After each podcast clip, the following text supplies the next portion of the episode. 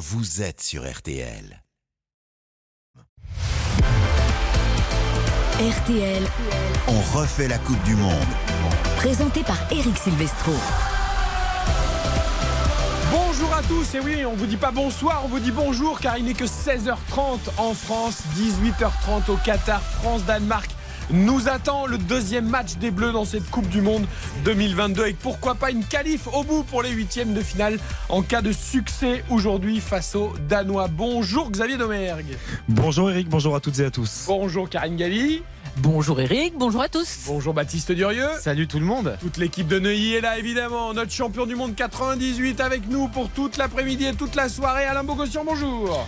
Bonjour à toutes, bonjour à tous. Ah, regardez la pêche. Il est là, le Bogo. Il a une pêche. Ah, il est là, il est là. J'ai la pêche incroyable chance, ce hein, soir, je je peux vous le dire. rappelle depuis quelques jours. La future sélection, tout à fait. Bien sûr. Euh, au stade ce soir, super dispositif pour RTL. Philippe Sansfourche, Nicolas Jongereau, que l'on salue déjà. Ils seront aux commentaires de cette rencontre. Messieurs, bonsoir. Bonsoir, Bonsoir, les amis. bonsoir à tous. On va découvrir avec vous les compos dans quelques secondes. Derrière les buts, au plus près de la pelouse pour vous faire vivre tout ce qui se passe sur le terrain. Morad Jabari, bonsoir. Bonsoir. Ah, on l'entend à peine, dis donc, on l'entend à peine. Euh, Je suis là, vous m'entendez Parlez fort, parlez fort, mon cher. Est-ce que vous m'entendez Eh Les oui, bleus on font du bruit, les supporters bleus font du bruit aujourd'hui. Eh ben ça, tant mieux, tant mieux. Ils sont 5000 dans ce stade, 974 du nombre de nombre de conteneurs. On va en parler également. Et Hugo Hamelin les a suivis justement, les supporters pour RTL. Ils sont chauds. Salut Hugo. Salut, salut à tous. Effectivement, ils se pressent pour rentrer en tribune actuellement. Voilà le dispositif de RTL. 16h30, 23h. Le match en intégralité entre 17h et 19h. Les réactions d'après-match, le débrief avec Alain Bogossian. Puis on refait le match, Christian Olivier, tous ses chroniqueurs de 20h à 22h. Et ensuite, tout en vivant, Argentine-Mexique. Nous débrieferons de cette grande journée de Coupe du Monde entre 22h et 23h. Eric Silvestro, On refait la Coupe du Monde sur RTL. France-Danemark, donc dans 25 minutes, le coup d'envoi. On découvre les compositions des deux équipes avec vous, Philippe et Nicolas. Et comme annoncé, donc, Varane et Koundé sont bien titulaires. Exactement, au final ça fait euh, trois changements donc au coup d'envoi par rapport euh, au 11 de Didier Deschamps qui avait euh, débuté pour le premier match de cette Coupe du Monde face à l'Australie. Alors évidemment il y a un changement qui est contraint hein, bien, bien entendu puisque Lucas Hernandez n'est même plus dans, dans le groupe euh, après sa grave blessure donc dès la 13e minute, enfin, dès la 9e minute et sa sortie du, du match euh, à la 13e minute face à l'Australie. Donc Théo Hernandez comme ça avait été le cas lors de, de cette rencontre va le, le suppléer sur le flanc gauche de la défense et c'est donc dans cette défense que s'opèrent euh, trois changements donc sur les quatre défenseurs trois euh, nouveaux euh, au coup d'envoi de cette rencontre puisque vous le disiez Raphaël Varane lui qui revient de blessure qui n'a plus joué en bleu depuis le mois de septembre et de retour le vice-capitaine dans la charnière centrale de cette défense aux côtés de Dayo Upamecano qui avait euh, rassuré tout son monde. On espère que ce sera le match de la confirmation Upamecano. Et à droite donc eh bien c'est la, petite le vrai changement en fait c'est-à-dire que Raphaël Varane y revient parce que c'est un cadre et que c'est logique qu'il retrouve sa place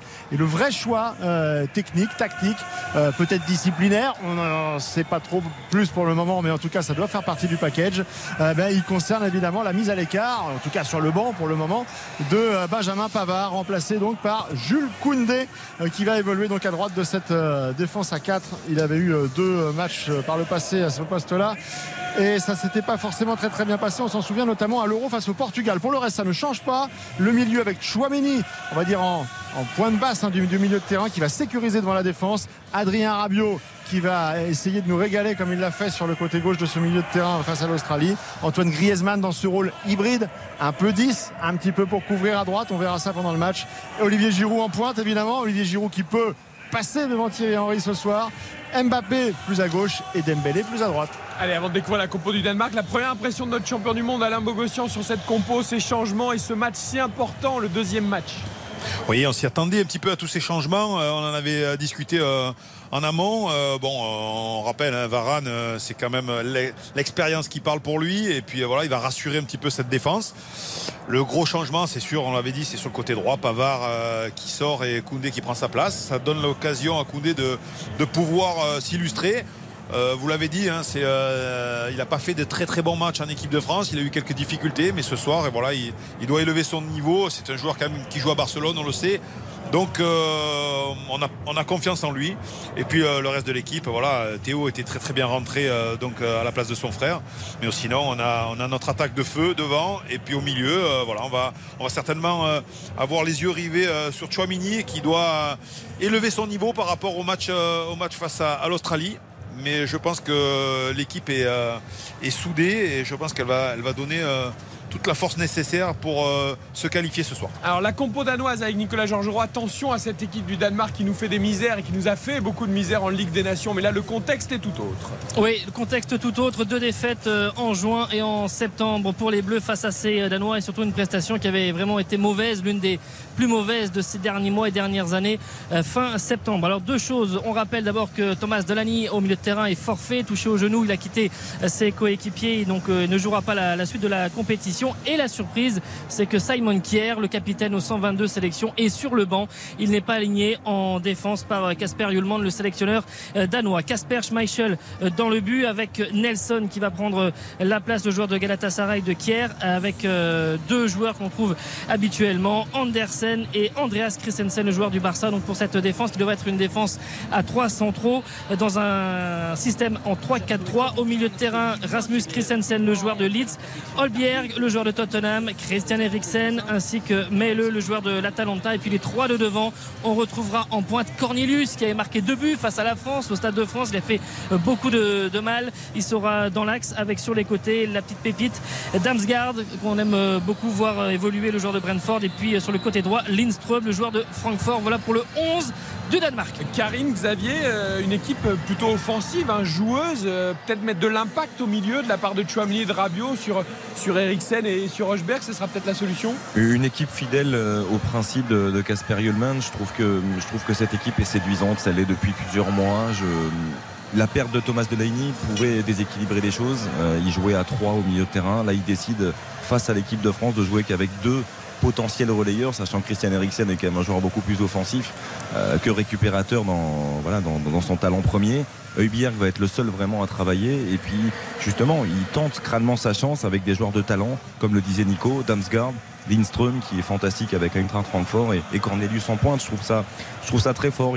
Il assume l'ambition danoise de, de faire tomber les Bleus ce soir. Dixième nation au classement FIFA, mais ils ont fait que match nul au premier match contre la Tunisie, donc ils sont un peu dos au mur les Danois. Et Totalement. ont dit hein, toute la semaine, on se sent fort. Certes, c'est l'équipe de France, mais nous, on croit en nous. Ils ont un discours assez offensif, Karine. Oui, et il faut qu'il y ait une réaction. C'est pour ça que je pense que les 20 premières minutes vont être très importantes parce que les Danois vont attaquer euh, le match euh, à fond. Ils vont nous mettre beaucoup euh, de pression, ils vont mettre beaucoup d'intensité et euh, on a gagné notre premier match, c'est très bien, on a fait le plein de confiance, mais les Danois sont évidemment une équipe qui euh, propose du jeu collectivement, c'est largement meilleur que l'Australie, il y a des joueurs euh, de qualité. Et on a forcément en tête, même si c'est pas la même chose, les deux dernières confrontations où les Danois nous avaient été supérieurs dans quasiment tous les domaines.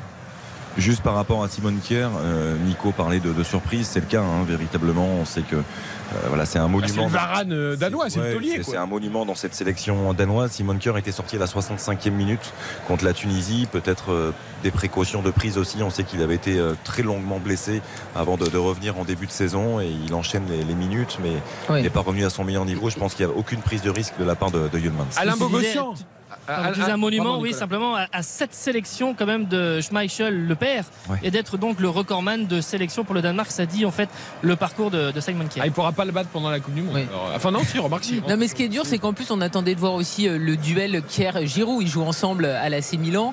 On attendait de voir si Kier allait mettre dans sa poche Giroud ou inversement. Bon ben là pour l'instant au coup d'envoi ça sera pas le cas. Alain Bogossian, on a beaucoup de respect tous autant que nous sommes pour cette équipe du Danemark qui est une magnifique équipe collective. Néanmoins, quand la France championne du monde avec les individualités qu'elle a, il faut respecter cette équipe, mais il faut pas la craindre. Non, il ne faut pas la craindre. C'est vrai qu'on a une étiquette qui nous colle à la peau, euh, champion du monde en titre. Et puis euh, les confrontations que l'on a eues contre eux euh, récemment, on n'avait pas non plus l'équipe, je veux dire, l'équipe qui- qu'il y a aujourd'hui sur le, papier. Alors, elle a été modifiée. Maintenant, voilà, il faut la prendre au sérieux. C'est un deuxième match de Coupe du Monde. On sait très bien qu'avec une victoire, ben, l'équipe de France ferait le pas en avant. Après, euh, on sait très bien que non plus, c'est pas une, euh, voilà, euh, c'est pas un match décisif pour l'équipe de France. Ça peut l'être pour se qualifier, mais en cas de match nul ou de défaite, rien n'est perdu pour pour la France. mais voilà, il va falloir être sérieux, appliquer, respecter les consignes du sélectionneur. et puis être soudé. Je pense qu'il va falloir un bloc, un bloc défensif qui, est, qui va être très très important aujourd'hui parce que c'est l'efficacité de, cette équipe de France. C'est surtout défensivement qu'il va falloir l'avoir, même si on risque d'avoir peut-être le ballon beaucoup plus souvent, mais défensivement il faut qu'on soit irréprochable. Je vous cite cette phrase de notre confrère Vincent mmh. Duluc dans l'équipe aujourd'hui dans son papier de présentation de cette rencontre. Le deuxième match en Coupe du Monde a toujours été une démarcation entre la gestion de l'aventure et les ennuis selon si tu réussis ce deuxième match ou pas. Je trouve que cette phrase est absolument magnifique à méditer. Morad Jabari, vous êtes derrière le but euh, de l'équipe de France ou euh, évidemment du Danemark en fonction du tirage au sort. En fonction du TOS, ouais. Néanmoins, vous allez nous faire vibrer comme euh, lors du match contre l'Australie dans ce stade si particulier, hein, le stade 974 fait de containers et qui sera démonté à la fin de la Coupe du Monde. Exactement, 974, donc c'est 974 containers. C'est aussi l'indicatif téléphonique euh, du pays. Donc c'est un stade recyclable de 44 000 places. Et après la Coupe du Monde, il devrait euh, être envoyé en, Tunisie. Donc c'est le seul stade où il n'y a pas de clim. Euh, donc il y a des aérations. Ça a été construit de façon à ce qu'il y ait des des courants d'air euh, parce que c'est un stade qui est posé sur le bord de mer et donc c'est la brise marine qui vient faire un peu courant d'air et rafraîchir le stade. Il fait pas très chaud franchement, euh, il fait bon, les conditions sont réunies pour avoir un beau match. Moi je, me situe donc euh, devant le virage des supporters français dans l'axe du terrain au niveau du, du rond central, juste à, ras du poteau en fait. Et, et donc il y a quelques minutes, c'était une ambiance de boîte de nuit et il est diffusé en même temps les les meilleures séquences, les meilleures actions de Zinedine Zidane sur les écrans géants. Je peux vous dire que ça nous a mis en confiance. Eh bien, tant mieux, tant mieux. On souhaite un grand match. En tout cas, n'hésitez pas, on vous fera intervenir tout au long de la rencontre. Et puis Hugo Hamelin, lui, il est allé à la rencontre notamment des 5000 supporters français qui sont présents euh, ce soir euh, au Qatar pour ce match entre la France et le Danemark. J'imagine qu'eux aussi sont très, très motivés. Et sont-ils confiants, Hugo? Ouais, ils sont plutôt confiants. Hein. Les Bleus qui seront majoritaires dans, le stade ce soir. Ils vont même bénéficier des sièges vides puisque euh, les sièges sont bleus euh, dans ce stade. Euh, j'ai retrouvé Corentin, qui est notre Lillois, qui avait témoigné après l'interdiction tardive de la FIFA de vendre de la bière aux abords des enceintes. Bah là, je peux vous dire qu'avec ses deux amis, il est à deux doigts de revenir sur ses déclarations. On commence à s'échauffer doucement la voix pour, pour encourager notre équipe dans le stade. Puis euh, bon, même s'il n'y a pas d'alcool, euh, la fête est plus folle, euh, comme on dit. Il faut imaginer une foule de malades. Tous les supporters sont là, de toutes les cultures. On voit des drapeaux de partout, même si bien sûr c'est la France, c'est le Danemark qui se différencie. Et ça fait du bien de voir autant de gens au même endroit pour la fête. Quoi. Déjà, le stade est magnifique. le stade est super beau, super original. Il ressemble à quoi? Il ressemble à bah, beaucoup de conteneurs. Donc voilà, ça annonce une bonne partie, je pense. Vous me disiez, vous êtes confiant. On a perdu les deux derniers matchs contre le Danemark, c'était en Ligue des Nations. Voilà, on est en Coupe du Monde. En Coupe du Monde, on a déjà montré notre valeur. On a deux étoiles sur le maillot, c'est pas pour rien. Donc ce soir, on joue la qualification. On joue quasiment la première place. Alors c'est ce soir, sais qu'ils vont tout donner. On est super confiants et dans un environnement comme ça, c'est exceptionnel. 5000 supporters français donc pour, euh, pour pousser les Bleus, pour les mettre en confiance quand les Vikings danois vont se lancer à l'abordage dès le coup d'envoi. Eh ben merci Hugo. En tout cas, voilà, vous connaissez tout le dispositif. Morad Jabari derrière les buts, Philippe Sanfourche, Nicolas Georgerot au commentaire, Hugo Hamelin avec les supporters, Xavier Domer, Karine Galli, ici même en studio avec Baptiste Durieux et votre serviteur. Et puis Alain Bogossian, notre champion du monde, c'est RTL. Si on refait la Coupe du Monde, c'est tous les jours et c'est derrière les Bleus. On va continuer évidemment à vous donner toutes les dernières informations et vivre l'entrée des équipes sur la pelouse avec les hymnes nationaux juste après la pub. RTL, on refait la Coupe du Monde. Eric Silvestro. On refait la Coupe du Monde sur RTL. Et on refait la Coupe du Monde jusqu'à 23h ce soir. Nous sommes à 11 minutes du coup d'envoi de France-Danemark. Deuxième match des Bleus dans cette Coupe du Monde. Vous pouvez gagner ce soir grâce à RTL le maillot officiel de l'équipe de France et l'album Panini complet de l'équipe de France. Pour cela, vous envoyez foot au 74 975 centimes par SMS. 3 SMS maximum. Rendez-vous donc euh, tout au long de la soirée et ce sera en fin d'émission qu'on vous délivrera le gagnant. Bonne chance à tous donc pour gagner le maillot de l'équipe de France officielle et l'album Panini complet de cette équipe de France pour ce mondial 2022. À moins de 10 minutes maintenant du coup d'envoi donc de ce France-Danemark Rappel de la compo avec Philippe Sanfour chez Nicolas Jean-Jean. Oui, alors que les joueurs sont rentrés au vestiaire, que la Coupe du Monde géante est dressée au milieu de la pelouse. Le 11 tricolore, Hugo Loris dans les buts. La défense à 4 composée de Raphaël Varane et Dayo Upamecano en charnière centrale. Théo Hernandez à gauche, Jules Koundé à droite, milieu à 3 avec Aurélien Chouamini, Adrien Rabiot et Antoine Griezmann. trois joueurs à vocation plus offensive ce soir. Olivier Giroud évidemment en pointe. Kylian Mbappé pour animer le côté gauche et Ousmane Dembélé à droite. Le 11 danois avec Schmeichel dans le but, Andersen, Christensen, Nelson en défense, un milieu de terrain, Christensen, Holbjerg, Eriksen, Meile et les trois de devant, Lindström, Cornelius et Damsgaard et donc Kier sur le banc. Dans ce groupe D, la France mène la danse à égalité désormais avec l'Australie puisque l'Australie s'est imposée face à la Tunisie 1 à 0 un but de Duke à la 23e minute en cas de succès des Bleus aujourd'hui contre le Danemark la France sera automatiquement qualifiée euh, pour les huitièmes de finale et quasiment assurée d'être première du groupe, même si mathématiquement on ne pourra pas l'annoncer officiellement. Euh, Alain Bogossian, c'est important, gagner ce deuxième match, ça va décupler la confiance et pour la gestion ensuite du troisième match, ce serait parfait. Exactement, euh, on sait maintenant le résultat, donc ça facilite un petit peu euh, l'énergie. Mais euh, bon, on sait très bien que quand on débute un match, c'est pour le gagner, c'est pas pour euh, envisager autre chose. Donc voilà, l'importance aujourd'hui, c'est, d'être, de monter en, gamme, de monter en, puissance. Et puis voilà, vous avez parlé d'une équipe française avec un 4-3-3. C'est important de souligner que Griezmann va être le joueur clé euh, au milieu de terrain pour donner un coup de main à Chouamini et à Rabiot parce qu'il va falloir qu'ils viennent un petit peu défendre également pour pouvoir laisser euh, les trois, les trois pouvoir euh, attaquer librement. Donc on va aussi suivre la performance de Griezmann aujourd'hui. Allez, France-Danemark dans 9 minutes, le coup d'envoi. Une dernière petite pause publicitaire pour ne pas manquer l'entrée des équipes sur la pelouse. Les hymnes évidemment français et danois. Vous êtes bien sur RTL, on refait la Coupe du Monde. France-Danemark et jusqu'à 23h ce soir. RTL on refait la Coupe du Monde. Eric Silvestro. On refait la Coupe du Monde sur RTL. Et on refait la Coupe du Monde jusqu'à 23h ce soir avec ce France-Danemark. Coup d'envoi dans 7 minutes avec Xavier Domergue, avec Karine Galli, avec Alain Bogossian, notre champion du monde 98, Morad Jabari derrière le but, Hugo Hamelin avec les supporters. Philippe Sanfourche et Nicolas jean au commentaire. Ça y est, les équipes vont rentrer sur la pelouse.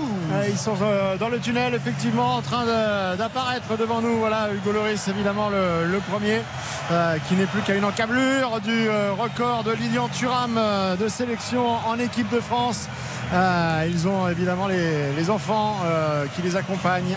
Il leur tient la main Raphaël Varane également Raphaël Varane dont il faut qu'on vous compte quand même une scène. On veut pas il faut pas, trop interpréter mais c'est vrai qu'il faut la donner. on va pas non, plus euh, pourrir l'atmosphère mais c'est vrai que lorsqu'on a vu les joueurs descendre du quart de, l'équipe de France à leur arrivée au stade bon les marches sont assez euh, abruptes hein, pour descendre du quart et tous les joueurs descendaient normalement comme des, des escaliers comme vous et moi et deux joueurs Raphaël Varane et Kingsley Coman sont descendus un pied après l'autre, une marche sur le côté de profil en se tenant à la rampe, en faisant donc extrêmement attention. Preuve que Raphaël Varane est guéri, mais qu'il est encore convalescent. Ah, intéressant. C'est la superstition. La Marseillaise.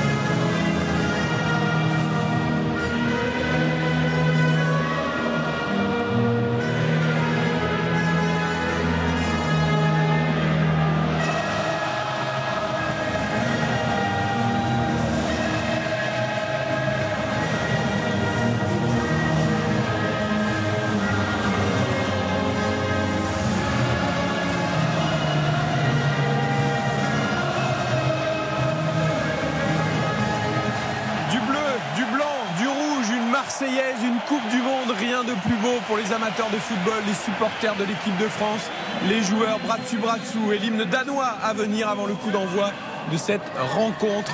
Ah, ça nous donne toujours des frissons. La Coupe du Monde, les, les hymnes nationaux, c'est. Ah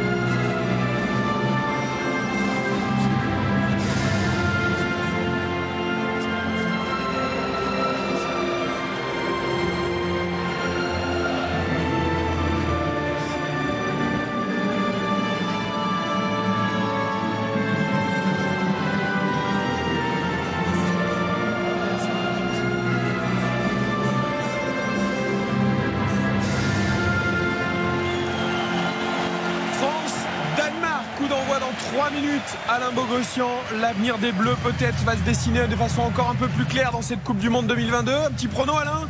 Ouais, j'ai un beau pronostic 4 à 2. Alors, même si j'aurais aimé que la France ait un clean sheet, c'est-à-dire sans prendre de but, mais je pense que ça va être un match fou et euh, j'espère qu'on va avoir beaucoup de buts. Donc, je dis 4-2 pour la France. Et ton premier buteur du match Hashtag premier buteur RTL, c'est la Ah, tradition. Ah, malheureusement, Kylian Mbappé. Pourquoi malheureusement pour, bah, pour Giroud, parce que Giroud, il aurait pu. Parce que Giroud, il aurait pu. euh, mais peut-être qu'il va marquer. Giroud. D'accord, il marquera après. C'est pas, il n'est Oui, pas obligé oui. de marquer le premier but. Euh, Nicolas Georgerot, un pronom, un buteur, enfin ce que tu veux. Allez, 1-0 pour euh, l'équipe de France. Et le buteur Et le buteur, euh, Ce sera le premier, Griezmann. coup. Griezmann. Griezmann. Philippe Sanfon, je sais qu'il n'y aura pas de prono. Jamais. Mais en revanche, euh, j'ai tellement envie que Griezmann marque que je vais appuyer la, la remarque de Nicolas. Très bien. Xavier Moi, ce sera un partout. Et premier buteur, Lindström. C'est très bien quand il vient partout parce qu'il avait dit pareil pour l'Australie, donc nous on, on valide. Euh, Karine Galli. Tu, tu retires que ça. c'est bien. J'étais parti sur un partout et finalement je vais doubler. Nous allons passer à 2-2. Qu'est-ce que vous avez tous avoir des matchs nuls là Et le Et premier le premier, buteur il sera danois et ça sera Cornelius.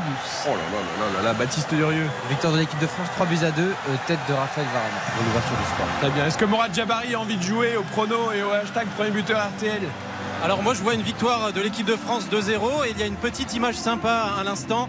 Antoine Griezmann vient faire une, une belle diagonale en courant vers le virage euh, bleu, des supporters bleus pour les saluer et, et se galvaniser lui aussi, prendre un peu de force pour ce match. Ils ont, ils ont gagné la bataille, hein, les supporters de l'équipe de France, en tout cas en tribune, parce que 5000, ils sont plus nombreux que les Danois, on les entend davantage. Alain Bogossian, à tout à l'heure à la mi-temps Allez, à tout à l'heure. Allez, à tout Bon à l'heure. Ce France-Danemark, vous allez le vivre évidemment sur RTL. Et ben moi, je suis superstitieux. Je vais dire comme pour euh, France-Australie. Parce que d'abord, j'étais pas très loin de la vérité. Puis surtout, la France avait gagné. Donc je vais redire 3-1 pour l'équipe de France.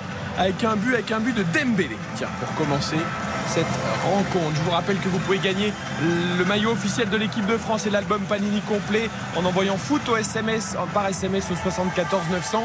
75 centimes par SMS, c'est grâce à Intermarché, partenaire de la Fédération française de football, qui vous offre tous ces cadeaux. Les deux équipes qui, se Qui sont sur la pelouse, ouais.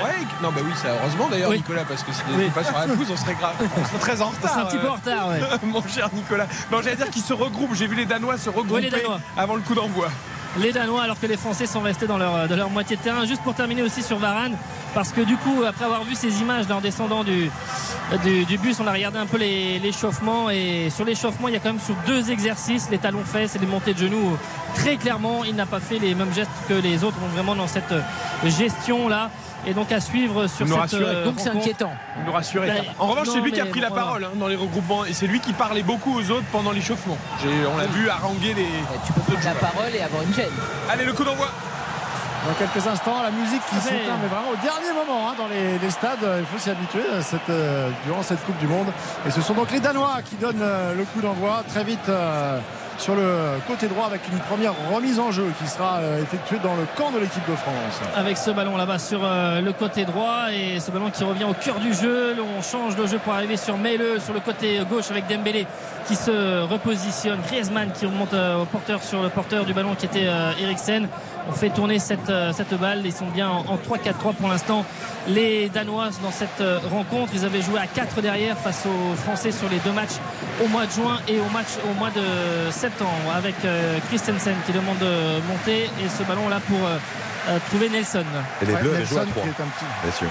Ouais, exactement. La- la- la- un peu la surprise du, du soir, Nelson euh, à la gauche hein, donc de cette triplette euh, défensive qui, euh, qui est là avec évidemment Christensen, le partenaire d'Ousmane Dembélé au Barça, qui est en charnière, enfin qui est, qui est le, le défenseur pivot de cette euh, défense à 3 avec euh, ce renversement danois en direction de Maëlo mais euh, Dembélé était bien sur la trajectoire et peut combiner premier ballon avec Koundé et première erreur technique pour Jules Koundé qui met ce ballon directement en Ah oui, touche Dembélé est un petit peu loin et il n'a pas pu prendre euh, cette balle. Le ballon est sorti euh, en touche. C'est une touche donc pour. Ah oui, euh, parce que quand tu joues dans l'axe, ce ballon-là, côté il arrive à ton latéral. Voilà, c'est c'est là- c'est ça qu'il a l'habitude de faire. Hop. Ça me rappelle un petit peu ses premiers ballons face au Portugal lors de l'Euro où il avait été titulaire et où il avait été en difficulté. Allez, allez. Après, va il y a quand même une première indication, euh, c'est que Dembélé va avoir du travail. Il va falloir qu'il efface les efforts. hein, parce que Maïle, il va être très actif Ah bah, dans son couloir oui.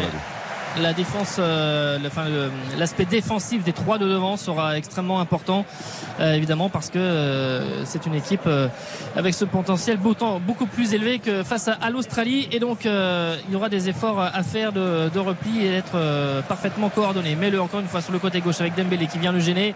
Ce ballon est remis derrière jusqu'à Casper Schmeichel. Petite précision les amis, donc pour cette première mi-temps, je serai au- aux côtés d'Hugo Lloris et il pourra profiter des euh, supporters bleus juste euh, dans son dos. Bah, si vous voyez qu'il est battu, vous rentrez dans la cage et vous sortez le ballon. Ouais, je mettrai une petite mimine euh, si, si je peux aider. euh. Voilà. Pas trop le déconcentrer non plus. quand même, le Exactement. Qui est une, une tenue euh, bien plus sobre que lors de la première rencontre. hein. Il est tout en jaune, Hugo Loris. Il a, il il a laissé euh, Son pyjama. petit, euh, son pyjama violine un peu prune là, qui ne nous avait pas du tout convaincu. Euh, Jules Koundé, intervention, euh, elle était bonne, mais auparavant une euh, petite faute sur Lindstrom qui a été sifflée. Et attention, attention, parce que les coups de pied arrêtés. Dieu sait qu'ils savent les travailler, euh, nos amis danois, et Dieu sait qu'on en a euh, souffert lors de la Ah dernière à rencontre avec. euh, Oh, ils Alors là, ils vont, ils vont le jouer à terre en fait, hein, pas du tout dans les airs. C'était. euh, Mais le qui va centrer maintenant, la tête de Giroud pour euh, dégager le camp français. Ça revient avec Eriksen qui remet derrière. Les Français remontent et se repositionnent pour venir un petit peu sur les sur les Danois. Mais c'est vrai qu'à Copenhague, avec notamment Thomas Delaney, alors il est, heureusement il n'est pas là, mais il avait été extrêmement fort. Il a eu deux actions euh, très dangereuses sur euh, le but français. Koundé, autoritaire, et c'est bien. Il prend ce ballon de la tête, c'est bien fait. Dembélé maintenant qui a la balle et qui redonne dans l'axe pour trouver Rabiot. Allez, Rabiot, il est dans euh, le rond central, là, au niveau de, de la médiane. Il va tout de suite transmettre ce ballon à Kylian Mbappé qui va pouvoir faire ses premières enjambées, ses premiers crochets, ses premiers dribbles. Et complètement raté, alors que Théo Hernandez avait une solution là-bas, avait proposé sur le côté gauche la remontée de balle euh, des euh, Danois. Antoine Griezmann qui joue parfaitement son rôle pour empêcher euh, cette remontée et, ne pas permettre à Damsgaard de jouer en première intention. Attention, ce ballon tout de suite joué à l'opposé sur le côté droit. On avait cherché dans, dans la profondeur. euh.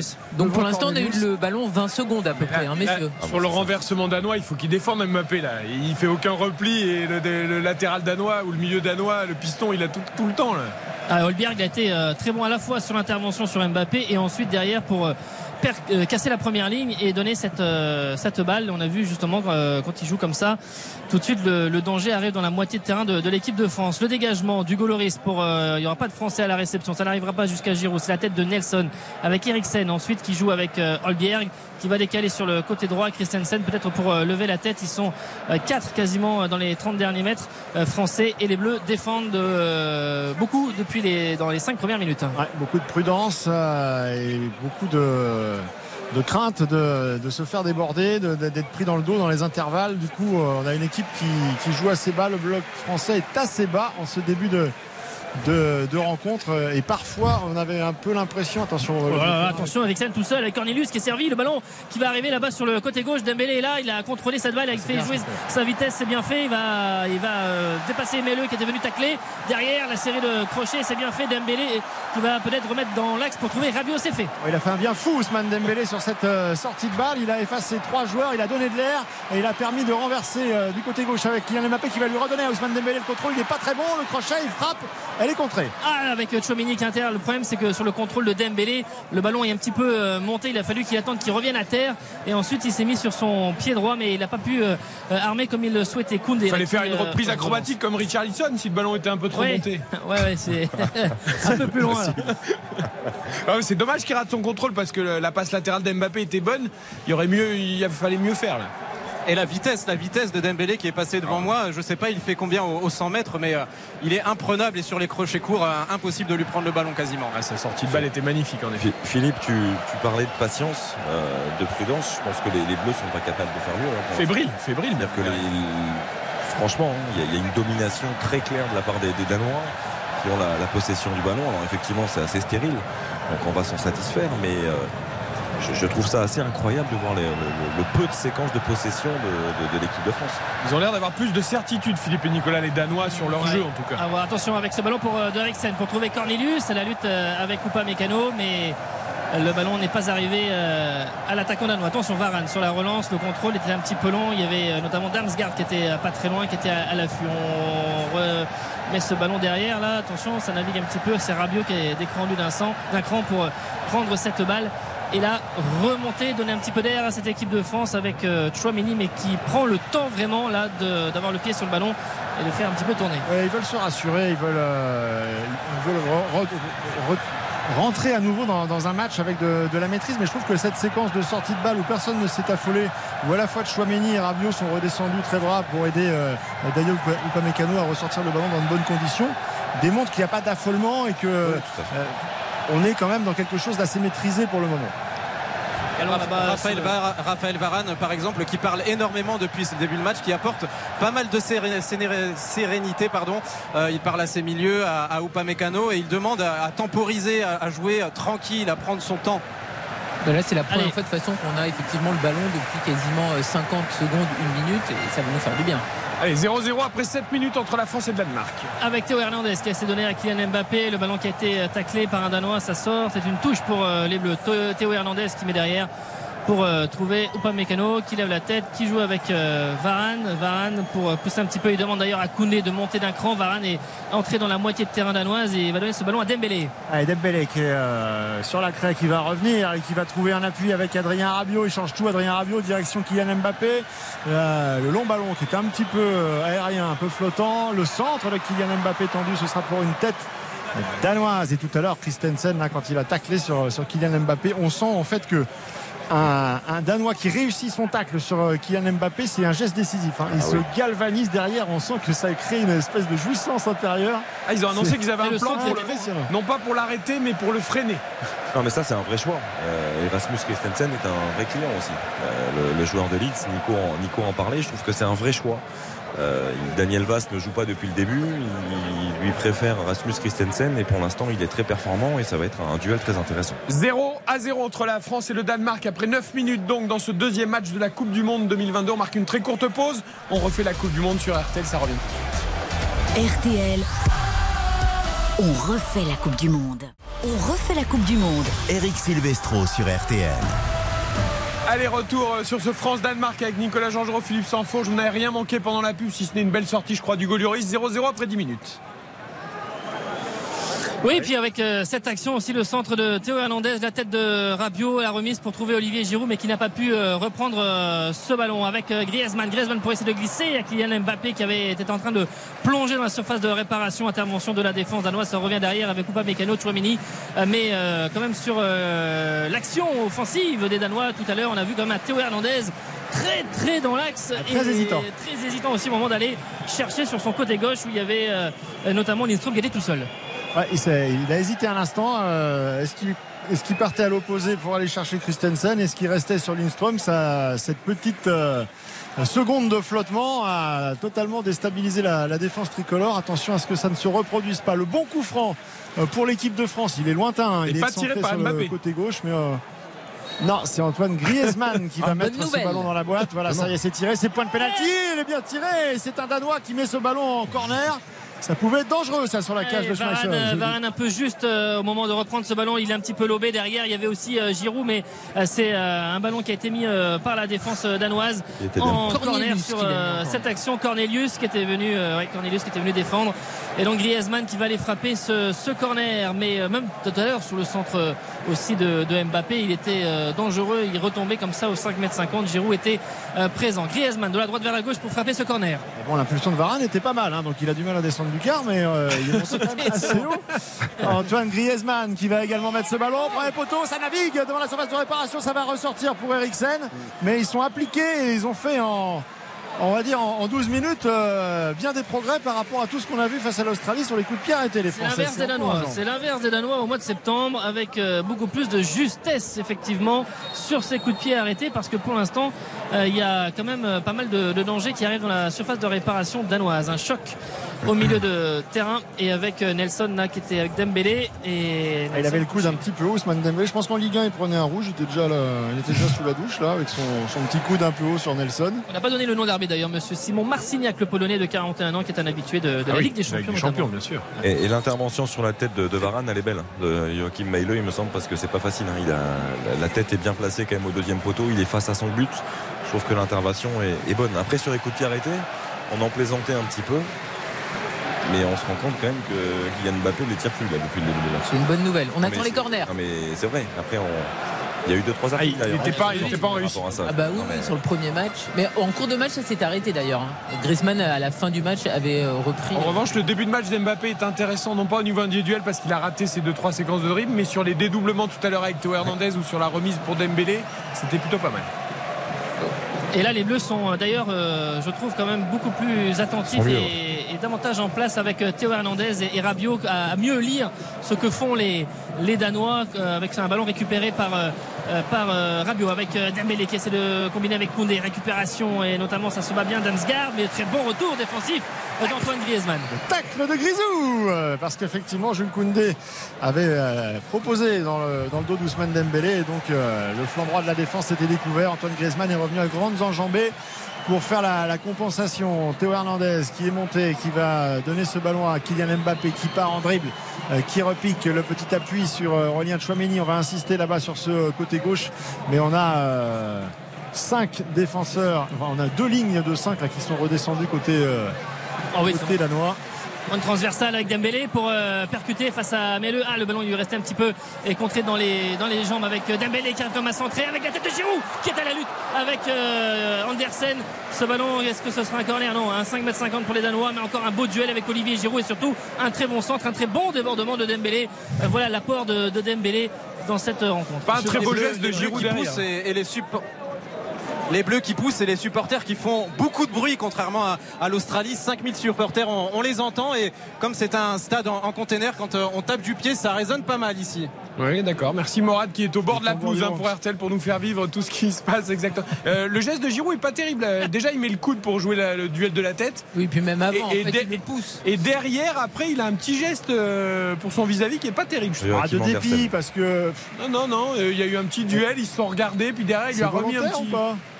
Non, mais. Ouais, ouais. Ah, il joue au plus fort, quoi. Ils en C'est- sont là. Ouais, Ouais. ouais. C'est le duel.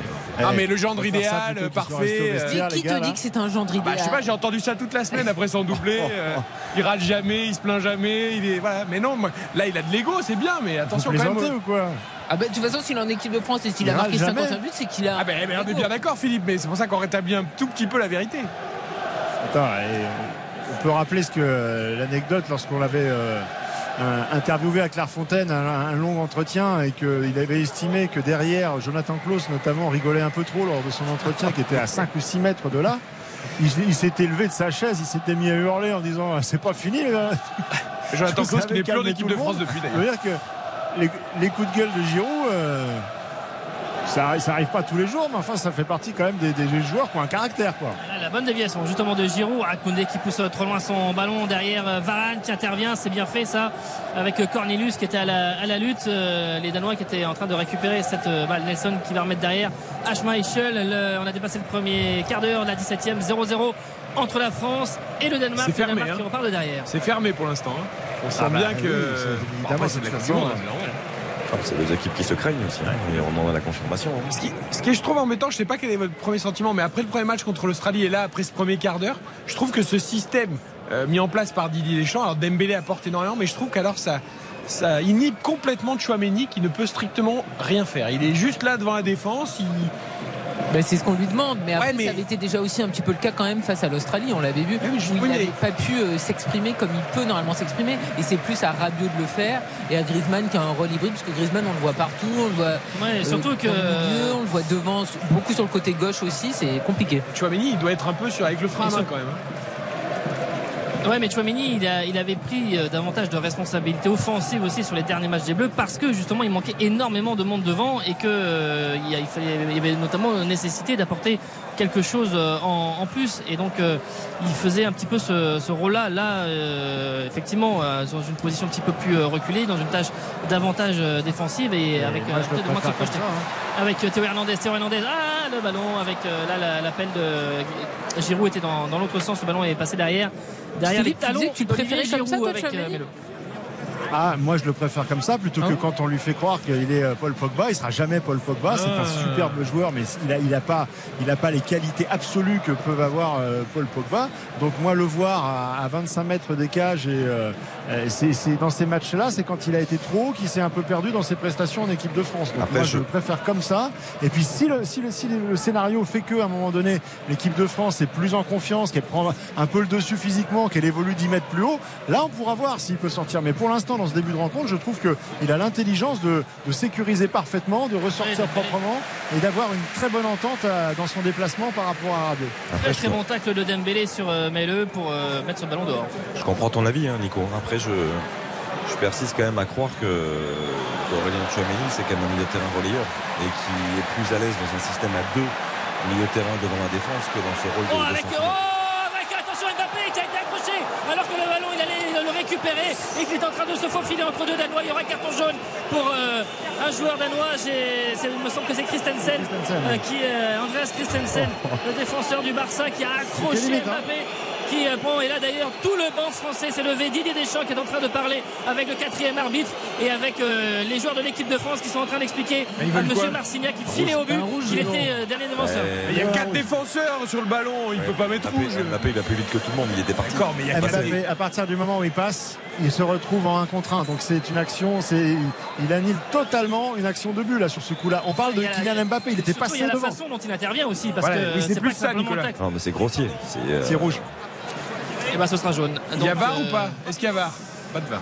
Non, non, non, non, non. Parce que la VAR. Là, la VAR peut intervenir et dire à monsieur l'arbitre attention, c'est susceptible d'être rouge, allez voir les images. Christensen a beaucoup de chance. Ah oui, il y a- doit être tellement heureux. C'est qu'il y a Nelson qui revient. Même si Mbappé, s'il prend le ballon, il, il- personne ne le revoit. Bah, hein. Christensen a l'air Nelson très heureux revient de prendre tout petit peu jaune. hein. Parce que Ouais. là, Bon, un coup franc, pour les. Bleus. Voilà, qui ne sert pas à grand chose, si ce n'est à décaler quand même Ousmane Dembélé là-bas sur le côté droit qui va remettre avec son pied gauche la tête. Encore une fois le Rabiot. Ah, c'est Schmeichel qui sort ce ballon des deux gants. Oh, dis donc, Adrien Rabiot de la tête, décidément, en ce début de Coupe du Monde, euh, il nous Il prend tous les ballons. Démontre des qualités que, que l'on connaissait un peu, mais pas à ce niveau-là. Ah, Il y a trois buts français de la tête hein, sur le premier match et c'est vrai que tout à l'heure déjà aussi ces ballons qui plongeaient là il y avait des têtes françaises qui n'étaient pas loin et donc à ce- cette fois-ci encore Rabiot qui met euh, qui cadre ce ballon Et encore Dembélé. Et encore Dembélé Dembélé, Dembélé, il est en train Moi, de. je, je trouve que le début de match de. Dembélé Ah, bah, est génial. remarquable. Oui, c'est ça, remarquable. offensivement ou défensivement, il est partout. Ah mais on l'a vu. présent. Il était en conférence cette semaine, Philippe. hein, il a dit maintenant je veux effacer. Je veux. Il a carrément dit je veux effacer 2018. Euh, et Didier Deschamps derrière a dit bon effacer quand même. Il a fait partie du groupe champion du monde, je suis pas sûr. Ouais. Mais pour lui, à titre individuel, Philippe, on a bien senti qu'il voulait faire être un beaucoup mieux. quoi. protagoniste Bah oui. je veux être un protagoniste Non, non, mais c'est surtout dans le ton, dans la manière de le dire, parce que dire euh, j'ai gagné en maturité, ça fait 10 ans qu'il nous le dit. Mais dans les faits, euh, on sent qu'il est, animé par autre chose, et puis ça, euh, sa concentration sur le terrain, elle est évidente. Ah, le ballon, la transversale de Mbappé qui n'arrivera pas à Dembélé, mais il y avait de l'idée avec euh, Griezmann, faute française là, sur, avec notamment Rabiot, Chouameni autour des joueurs danois. Ce ballon s'était rendu à l'équipe de Casper Julemand pour un coup franc 0-0 entre les deux équipes, mais il y a plus d'intensité depuis maintenant. Ouais, et physiquement, dans l'autorité, je trouve que l'équipe de France est en train de prendre un léger ascendant quand même sur les, sur les Danois, contrairement au début de rencontre où on les sentait un peu timorés. Euh, alors il y a des fautes, il y a des, mais on a le sentiment que là, ils sont en train d'inverser un petit peu le curseur. Allez, on va essayer de- d'appuyer. Pourquoi pas d'inscrire le premier but avec l'équipe de France On va pousser derrière, en tout cas sur RTL. On refait la Coupe du Monde jusqu'à 23h00 entre la France et Danemark. 22 minutes de jeu. Courte pause. RTL, on refait la Coupe du Monde. Éric Silvestro. On refait la Coupe du Monde sur RTL. Très gros dispositif évidemment sur RTL pour cette Coupe du Monde et notamment pour les matchs de l'équipe de France. Et C'est le cas actuellement face au Danemark. 0 à 0. Philippe Sanfourche, Nicolas Jean-Jean au commentaire, Hugo Hamelin avec les supporters, Morad Jabari au bord de la pelouse et ici toute l'équipe à Neuilly également pour encadrer tout ça. 0-0 toujours 25 minutes messieurs. Allez, on vous rassure, Olivier Giroud euh, est bien resté sur la pelouse. Il nous a fait une petite frayeur parce qu'il a pris une grosse semelle de, Cornelius. Euh, un retour d'Olivier Giroud pour sauver un ballon au niveau de la ligne médiane. Et Cornelius était en retard. Il est arrivé le, le pied en avant et, et la semelle euh, a fait souffrir hein, énormément Olivier Giroud. Intervention de, de l'équipe médicale de, de l'équipe de France. Il est reparti de bon pied. Ça fait donc du coup deux cartons jaunes hein, euh, désormais pour euh, les, les Danois puisque après tout à l'heure le, le carton jaune à Christensen. Cornelius est également averti. Et avec euh, pendant ce temps-là euh, Didier Deschamps qui a beaucoup parlé avec euh, Jules Koundé. Attention, Hugo Loris là pour retrouver Koundé. Le ballon est perdu par. il joue beaucoup de l'arrière les, les Français pour repartir. Ils ne veulent pas allonger. Mais là le ballon pour Koundé il n'était pas évident. Derrière le ballon est récupéré par les Danois sur ce ballon. Il y avait tout à l'heure aussi euh, déjà eu un peu une ou deux frayeurs comme ça il y a une dizaine de minutes au moment de, de relancer. Et on voyait très souvent Rabiot ou Chouameni euh, décrocher pour euh, aider les, les Français à, à passer euh, la première ligne. La 27e 0-0 avec euh, les Danois pour donner ce ballon à Cornelius qui a dézonné. Ah, Ils ont tous la qualité technique pour faire sortir les ballons proprement, sauf que quand tu redonnes ces ballons de manière un petit peu précipitée à Hugo Loris et que c'est à lui de faire la, la relance, euh, et ben, euh, logiquement elle est un petit peu plus imprécise. Et, et vous avez Antoine Griezmann qui vient de demander à Hugo Lloris d'allonger, de, de, de dégager tout simplement pour se donner un peu d'air et plutôt qu'éviter ce genre de frayeur. Oui, oui, quand euh, la situation est compliquée, il vaut mieux euh, effectivement euh, sécuriser, quitte à revoir le ballon revenir assez rapidement. Euh, qui cette fois-ci de la tête a pu sauver ce ballon de, la touche, alors que tout à l'heure il avait été obligé de concéder la sortie de but. Et là, il va bénéficier de la, de la remise en jeu. hein. On est à 10 mètres du poteau de corner de l'équipe de France sur ce côté gauche de l'attaque danoise, avec une longue séquence là de, de conservation des Danois. Ce ballon qui va revenir dans, dans l'axe. Ce ballon qui a été euh, donné par euh, Holbjerg euh, qui est sur ce côté gauche. Il avait toujours Nelson qui était là. Maintenant Christensen qui lève la tête pour la, trouver la transversale. Là-bas, Lindström, la tête de Théo Hernandez. Mbappé qui fait l'effort mais il ne va pas empêcher ce ballon de sortir. Ce sera bel et bien une touche pour les Danois qui vont la jouer même euh, rapidement peut-être euh, pour trouver Christian Eriksen le contrôle euh, est bon avec euh, ce jeu à 3 c'est bien fait. Ils ont toujours la possession de cette balle. Ils sont excentrés sur le côté droit mais euh, prêts à centrer le ballon qui est contré. Nouvelle fois là-bas c'est bien fait. Théo Hernandez en opposition sur Lindström. Nouvelle touche. Sur ces coups-là, il faut que Kylian Mbappé et Olivier Giroud redescendent plus tôt pour apporter du surnombre et, offrir des solutions parce qu'Adrien Rabiot est en train de s'époumoner pour essayer de, de trouver euh, les angles de passe au milieu de, de trois joueurs, enfin d'essayer de comprendre les angles de passe des, des Danois, mais euh, du coup il est au milieu, il fait un taureau quoi, il est tout seul. Et pendant ce temps-là, euh, Kylian Mbappé notamment euh, le, le laisse un petit peu euh, dans la panade. Alors c'est vrai que s'il y a une interception, il faut que Kylian Mbappé puisse être immédiatement en capacité de pouvoir remonter plus haut, mais l'interception elle, n'aura lieu que s'il y a euh, égalité de nombre au moins, parce qu'un contre trois, Rabiot il ne pourra pas la récupérer. hein. Morad Jabari, euh, on sent que c'est tendu, hein, qu'il y a beaucoup de, de, de, de tension entre les deux équipes. Est-ce que tu le devines sur les visages? Est-ce que tu sens que l'atmosphère, même dans les tribunes, euh, maintenant ça fait une demi-heure, passer un peu la fiesta du début et l'ambiance du début, on est concentré là. hein. Et en tout cas, les, les supporters français derrière moi font largement moins de bruit. hein. Toutes ces, ces petites frayeurs, ça nous a un, un peu calmé. Mais aussi sur le banc, comme j'ai mes petites jumelles, je peux voir les, les visages des joueurs euh, sur le banc et, et les mâchoires sont serrées depuis, depuis quelques minutes. Et vous avez votre petit fauteuil pliable aussi ou pas? Évidemment. Ah, il manque plus que la canne à pêche et vous êtes parfait. Euh, 28 minutes 0-0 entre la France et le Danemark. Pas de très grosse occasion quand même dans ce match pour l'instant. On marque encore une petite pause, mais on la revient très quand vite. même. Oui, la tête de Rabiot, c'est Ah oui. Quand même. Sur le centre de Dembélé, c'était une grosse occasion. Et seule la sortie. C'est la seule frappe cadrée sur euh, cette première demi-heure. Il y a zéro tir du côté du Danemark, zéro pointé. Donc effectivement, bon, ils ont été dangereux peut-être sur des séquences de jeu, mais il n'y a pas d'occasion du tout pour le Danemark qui n'a pas du tout tiré sur ces 30 premières la France les tient bien. Je savais pas que Morad Roland était avec nous. Pour les jumelles Ah oui. La carte. Thierry Roland avec toujours ses jumelles. Toujours. Et on- une grosse pensée pour lui à chaque fois, évidemment, dans les grands rendez-vous euh, de l'équipe de France et du football en général. A tout de suite. RTL, on refait la Coupe du Monde. Eric Silvestro, On refait la Coupe du Monde sur RTL. Allez, priorité au terrain, 32 minutes, toujours 0-0 entre la France et Danemark. Nicolas Georgerot et Philippe Sanfourche, on a eu pendant la pub la première très belle accélération de Kylian Mbappé. Ah oui, avec un, un ballon euh, dans la profondeur glissé à gauche par Antoine Griezmann. Le genre de ballon euh, que tous les attaquants ne peuvent pas aller chercher. Mais quand c'est Kylian Mbappé, on sait que le mettre dans cette zone-là, de toute façon, il a la capacité pour aller accélérer.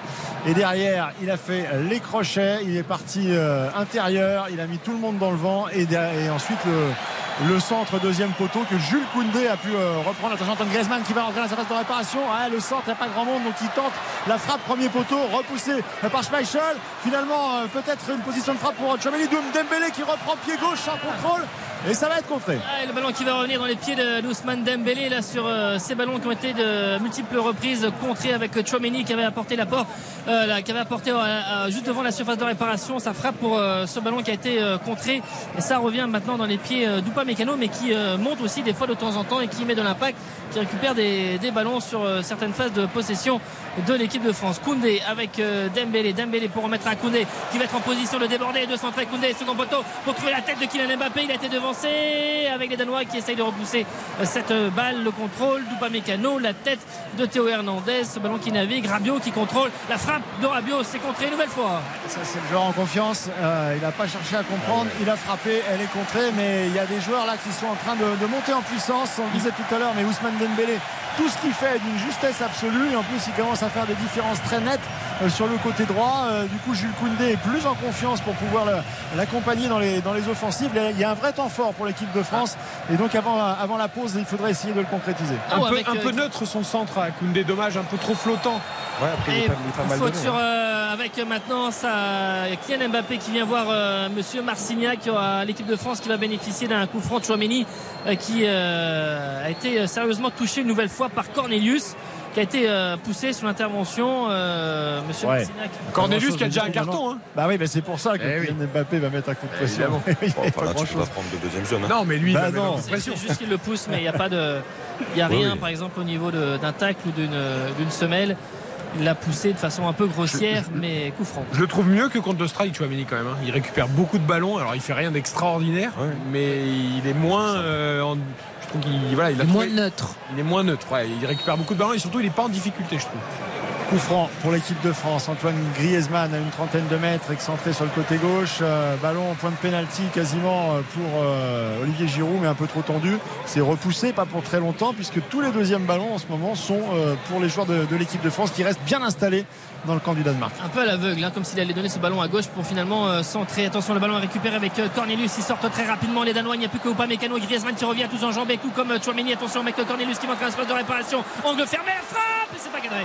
La première frappe, pas cadré. Cornelius avec un retour express d'Upamecano, mais qui dit à tout le monde il faut revenir. Upamecano là qui écarte les bras et qui dit à tout le monde j'étais tout seul alors que Chouameni avait fait une énorme course aussi. Varane revenait Koundé revenait mais euh, était euh, en retard. Et Cornelius euh, tout seul. Heureusement qu'il n'y avait personne au second poteau. Ça pouvait faire un but à la Godwin là comme ça sur un second poteau Grosse perte de balle d'Mbappé. hein. Grosse perte de balle d'Mbappé au départ. Grosse perte de balle, mais ça va vite. Hein.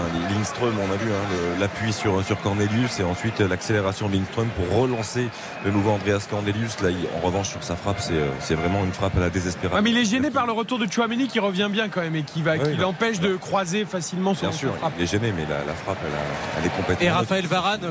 Euh, Raphaël Varane soit plutôt intelligent ou, ou plutôt in- inquiétant. euh, il était dans mon axe lorsqu'il est revenu et les, et les courses en haute intensité. euh, on a l'impression qu'il n'était pas vraiment à fond hein, pour, euh, pour revenir sur, euh, sur cette action.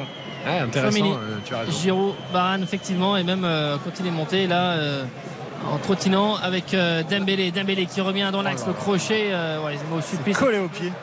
Et va centrer finalement euh, chercher Mbappé là-bas au second poteau. Euh, remise instantanée de Mbappé. La tête de Giroud qui n'est pas cadré. Oh Giroud qui s'est euh, jeté mais je crois qu'il y a un choc bien tête contre tête. En tout cas c'est plutôt Anderson qui est plutôt touché. Giroud va se relever mais il s'est jeté pour prendre ce ballon de la tête Olivier Giroud. Et l'attaquant du Milan n'a pas cadré sur cette reprise de la tête. Mais il y avait l'idée aussi avec la reprise instantanée de Mbappé, pour bonne la remise. effectivement mettre euh, surprendre davantage la défense il arrive de loin là et il bouffe Nelson dans le, dans le duel. Bon, il est limite à faire faute parce qu'il y a tellement d'engagement. Mais on Oui. le voit arriver avec une, une puissance, Olivier Giroud.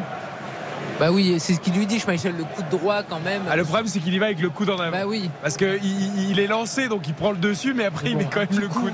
oui. Au Ah, passage. pour passer devant, il est, il est obligé de jouer du. Ah oui, mais bon, et- il lui met quand même le coup de droit dans oui, le dos. non, non, donc, mais il y a- euh, il y a un excès d'engagement, c'est une évidence. Ah oui, non, mais la faute est claire. Après, la remise d'Mbappé était, était Oh là, pas mal. Dembélé encore hein, sur euh, Mets-le là, il fait le boulot de Koundé. hein. Il fait le boulot de Koundé. Vraiment, Koundé euh, recentré un petit peu plus, mais il est quasiment euh, sur ce poste de latéral droit à venir, à aider et à récupérer des, des ballons. Olbière qui change complètement le jeu. Là-bas à droite, c'est Théo Hernandez. Attention au crochet. Oh, il a pris le petit pont. Derrière le centre. Oh, il n'y a personne. Cornelius était 2 mètres avant. C'est passé devant Varane. C'est passé devant Koundé. Oh, mais il y avait de, de l'idée sur ce centre avec Théo Hernandez.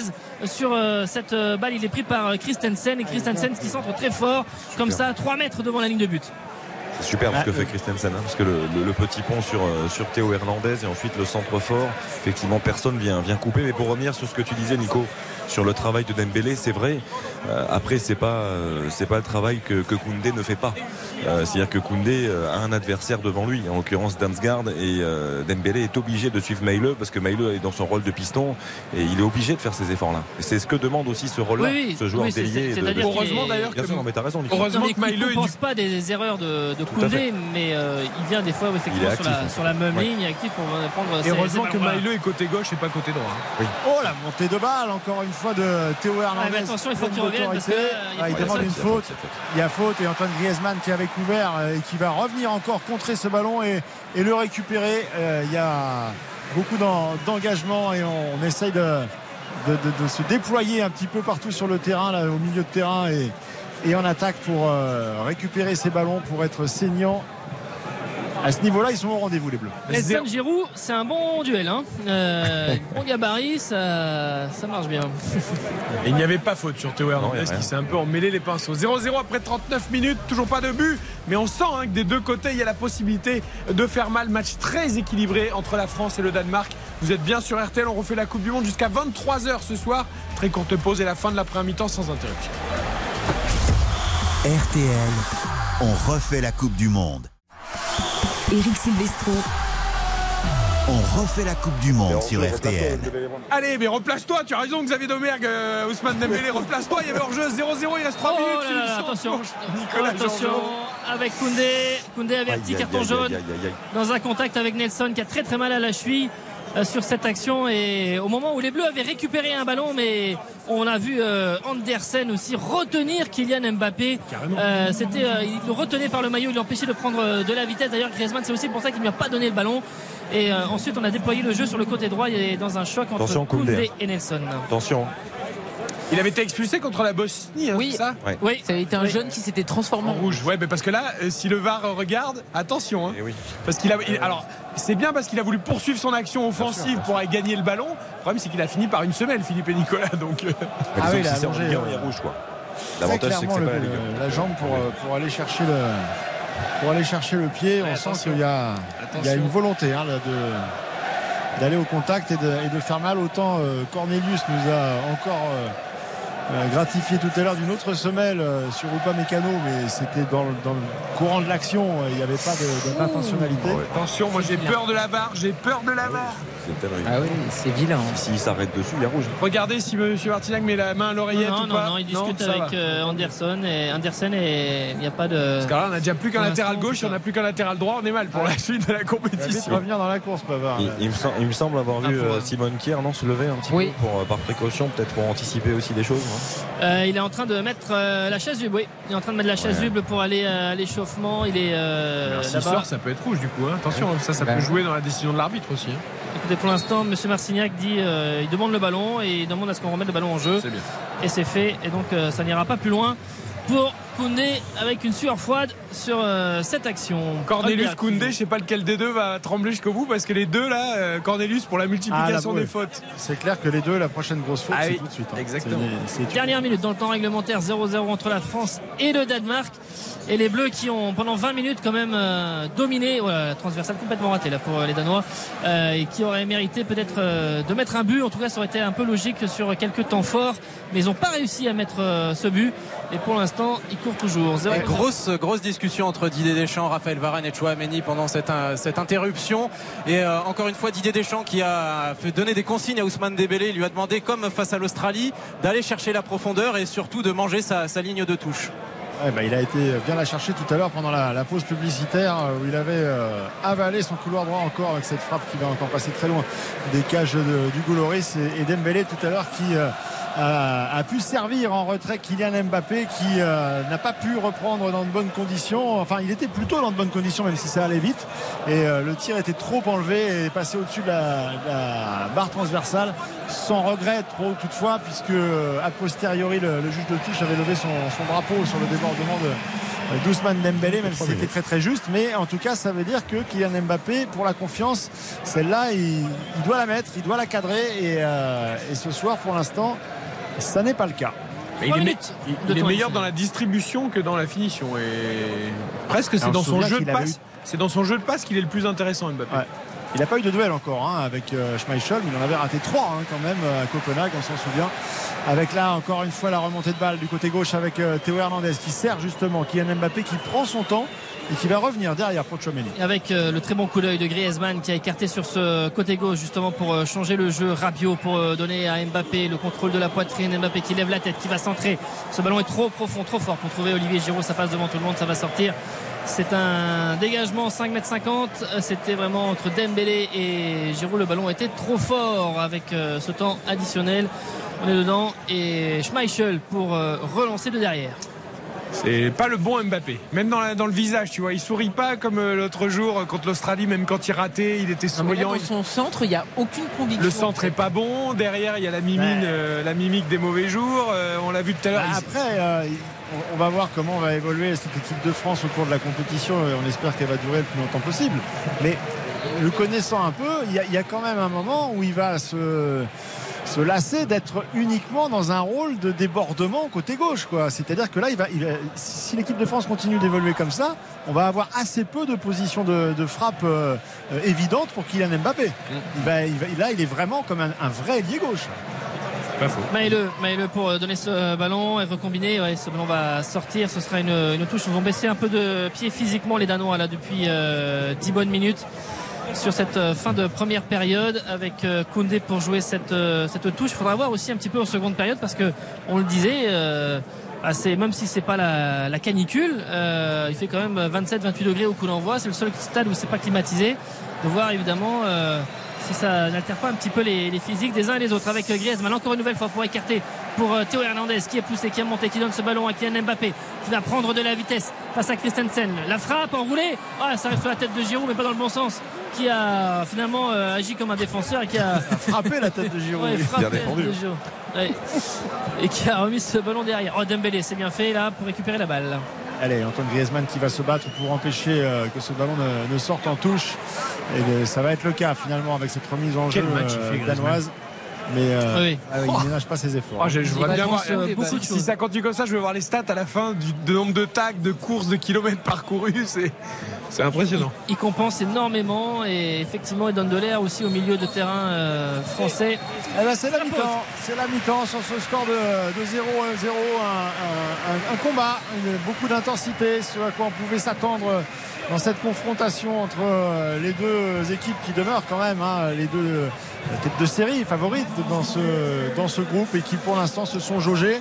Un début de, de match euh, timide, on va dire, euh, un peu attentiste euh, de, de l'équipe de France et puis progressivement plus d'autorité, plus d'emprise sur, le, sur le jeu, notamment au, milieu de terrain et donc une équipe de France qui, sans se créer énormément d'occasions, a quand même eu plus d'opportunités. On pense à la tête d'Adrien Rabiot, on pense à la reprise de, de- de Jules Koundé, suite souvent au débordement de Mbappé côté gauche et de Dembélé côté droit. Pour l'instant, ça ne passe pas, mais l'équipe de France est quand même euh, plutôt, on va dire, euh, avec un, un- un avantage favorable sur cette première a- il y a période. quand même des visages hein, euh, avec euh, au moment où Griezmann termine, enfin le dernier a quitté la pelouse et entré dans le dans le tunnel, quelques visages un peu un peu marqués, hein, un peu un peu rougeau hein, avec euh, On joue, on la joue chaleur. plus Je tôt pense que la dernière fois, il fait plus chaud. plus d'intensité, euh, il fait plus chaud. 27 degrés, une température. Les Danois pareil. Hein. Il y a un peu d'humidité à mon avis, plus que sur les dernières journées. euh, et comme il y a beaucoup d'intensité, beaucoup de courses, ça va forcément. C'est un match qui va laisser des traces physiquement. ça. Finalement, on a l'impression que c'est un peu l'inverse de l'Australie. On est plutôt pas mal, je trouve, euh, en phase défensive. On n'a pas concédé beaucoup aux Danois, Philippe Nicolas, et on a eu un peu plus de mal à, à créer offensivement pour le coup. C'est un peu l'inverse. Oui, ça, ça manque de justesse euh, devant sur euh, l'avant-dernier geste et le dernier geste. Euh, avec quelques situations, il y a eu quelques situations dans, la surface de, réparation, la, tête de Rabiot, euh, des débordements de Dembélé qui ont amené euh, des centres en retrait avec parfois des reprises des situations, mais soit des ballons très vite contrés ou soit des joueurs un petit peu plus maladroits. Mais c'est vrai que par rapport à l'Australie, il y a moins de ce côté chirurgical qu'il y avait eu face aux Australiens. Surtout, on s'aperçoit que cette équipe de France a complètement changé son organisation de jeu. C'est-à-dire qu'au-delà du fait d'avoir abandonné la, défense à 3 euh, et les pistons euh, et d'être repassé à 4. Euh, finalement, cette équipe de France, on, on se faisait parfois la réflexion de se dire qu'elle était peut-être presque trop dans le cœur du jeu et qu'on avait une animation en permanence avec du jeu très court, des redoublements entre Kylian Mbappé, Karim Benzema et Antoine Griezmann dans des tout petits périmètres. Et comme c'est des joueurs qui sont extrêmement techniques, euh, ça passait souvent par là. Et on se disait, on n'utilise pas suffisamment les côtés. Et là, on a l'impression qu'on est presque un peu trop à outrance dans l'utilisation des côtés et que à l'approche des 16 mètres, quand on est dans un petit périmètre, il y a peu de solutions. Il y a peu de solutions et on voit peu de joueurs en capacité de pouvoir prendre des frappes dans l'axe. 0 à 0 à la mi-temps entre la France et le Danemark. Merci Nicolas, merci Philippe, merci Morad qui est au bord de la pelouse. Alain Bogossian, notre champion du monde 98 avec nous, qui a bien écouté l'analyse de Philippe Sansfourche. Qu'as-tu pensé Alain de cette première période? Bah écoutez, euh, on a démarré timidement encore une fois, où on a laissé un petit peu le ballon aux adversaires, on a pris la température, mais après je crois qu'on a mis notre notre jeu en place. Et puis euh, comme vous l'avez dit, hein, on passe beaucoup par les côtés, mais je crois que c'est euh, c'est ce que demande Didier Deschamps. On a un joueur comme Olivier Giroud qui est dans la surface de réparation, qui pèse sur les défenses. Je crois que Ousmane Dembélé encore a fait une énorme première période. il est il est étincelant, il déborde, il centre, il crée des occasions. Il a mis une très très belle occasion pour Kylian Mbappé que Kylian aurait pu euh, mettre au fond. Euh, non, je pense que l'équipe de France est dans son euh, dans son jeu. Et, il déroule petit à petit. Maintenant, c'est vrai qu'il manque un peu de justesse dans ces 30 derniers mètres pour pouvoir finaliser. Mais on voit très très bien que la défense danoise est bien est bien regroupée physiquement. pour l'instant, elle tient elle tient le coup. Donc il faut avoir un peu de patience, je pense, euh, pour l'équipe de France. Mais euh, à force de se créer des occasions, euh, je pense qu'on va trouver on va trouver l'occasion d'ouvrir le score. Allez, toutes les stats, l'analyse avec Alain Mogossian, avec Xavier Domergue, avec Karine Galli. On continue de débriefer cette première période juste après la pub 0 à 0 entre la France et le Danemark. On refait la Coupe du Monde jusqu'à 23h non-stop sur RTL ce soir. RTL, on refait la Coupe du Monde. RTL, on refait la Coupe du Monde. Présenté par Eric Silvestro. On refait la Coupe du Monde sur RTL jusqu'à 23h, jusqu'à 20h. L'intégralité, le débrief de France-Danemark. C'est la mi-temps 0 à 0 pour l'instant entre les deux équipes. 20h, 22h. Christian Olivier et tous ses chroniqueurs pour On refait le match et de 22 à 23h. On refait la Coupe du Monde également avec le débrief notamment d'Argentine. Mexique, l'Argentine, attention en danger en cas de défaite. Les Argentins seraient éliminés. 0-0 euh, pour l'instant donc entre la France et le Danemark, match plutôt fermé, même si les Bleus ont eu quelques occasions. Est-ce que ça se traduit, Baptiste Durieux, en statistiques? Euh, On a 12 tirs pour l'équipe de France donc sur cette première période. Deux seulement sont cadrés et deux petits tirs non cadrés du côté du Danemark. C'est les Danois qui ont le ballon, 52% de possession. Mais c'est vraiment euh, une mi-temps qui est dominée par la France. On a 10 centres à 3, 6 interceptions à 2. en termes de duel également et de, et de tacle, c'est aussi la France qui est, qui est loin devant en termes statistiques. Est-ce que si la France n'était pas championne du monde et que nous étions sur supporters français, même si nous sommes des, journalistes, euh, on ne trouverait pas qu'elle a fait finalement une, plutôt une très bonne première mi-temps. Et là, on en veut encore plus. Est-ce qu'on est peut-être trop exigeant? La, la première mi-temps, elle est pas mal quand même. L'entame n'est pas bonne du tout. Oui, moi, je, alors passer les, les 5-6 premières minutes. Oui, après je, je, te rejoins sur la, globalité de la première mi-temps qui est plutôt positive et plutôt bonne. En revanche, il y a un chiffre qui, qui m'interpelle, c'est que 12 frappes, 2 cadrés, euh, il y a quand même un vrai problème. C'est-à-dire que euh, l'entame de match n'a pas été bonne dans, l'agressivité, le manque d'agressivité, au contraire des Danois qui ont eu beaucoup de maîtrise très vite. On n'a pas tardé à, à, rétablir un petit peu les choses. Euh, on s'est créé des situations, oui, mais il faut être précis. En phase finale de Coupe du Monde, dans un match aussi important, on sait que c'est notre rival numéro un dans ce groupe. moi, ça, moi, ça me marque. Deux tirs cadrés sur 12 tir dans ces 45 premières minutes, c'est un peu inquiétant. Mais elle n'a pas été mise en difficulté, cette équipe de France. Elle est, elle est quand même compacte, cohérente. On a les petites erreurs du premier match, semblent quand même être gommées. Oui, non, mais la bonne nouvelle, effectivement, c'est qu'au début, on n'a pas du tout vu euh, le ballon. C'était euh, les Danois qui l'avaient. On a mis 6 minutes avant d'avoir un temps de possession. Et je trouve qu'après, on est monté en puissance. Il y a aussi des individualités qui ont été encore au rendez-vous. On l'a dit, Rabiot, Dembélé me plaît beaucoup, que ça soit offensivement ou défensivement. Ou pas Mécano, ce qui fait aussi, c'est bien. Il a fait des retours importants, il a fait des dégagements sans se poser de questions. Moi, je trouve qu'honnêtement, c'est euh, très cohérent ce qu'a fait les Bleus. Après, comme le dit Xavier, parfois, t'as pas 36 occasions, il faut les mettre. Peter Schmeichel, il a eu une tête à sortir qui est belle, mais qui est pas insortable. Il joue encore, Peter? Euh, Casper, pardon. Peter est dans les tribunes d'ailleurs, son papa. regarde son il regarde le- son fils aux côtés de Lilian Thuram, qui est là Peut-être regarder son fils en seconde période. De légende. Tout à fait. De légende. Voilà. Ben, dans tous les cas, regarde au moins sur le banc. Et euh, après, euh, il y a ben, voilà, la frappe de Mbappé qui a tué un pigeon. Il faut être plus efficace. Mais moi, j'ai aimé franchement le visage des Bleus parce que c'est une vraie adversité qu'on a également. Alain, tu regardes le verre à moitié vin ou à moitié, à moitié plein ou à moitié vide?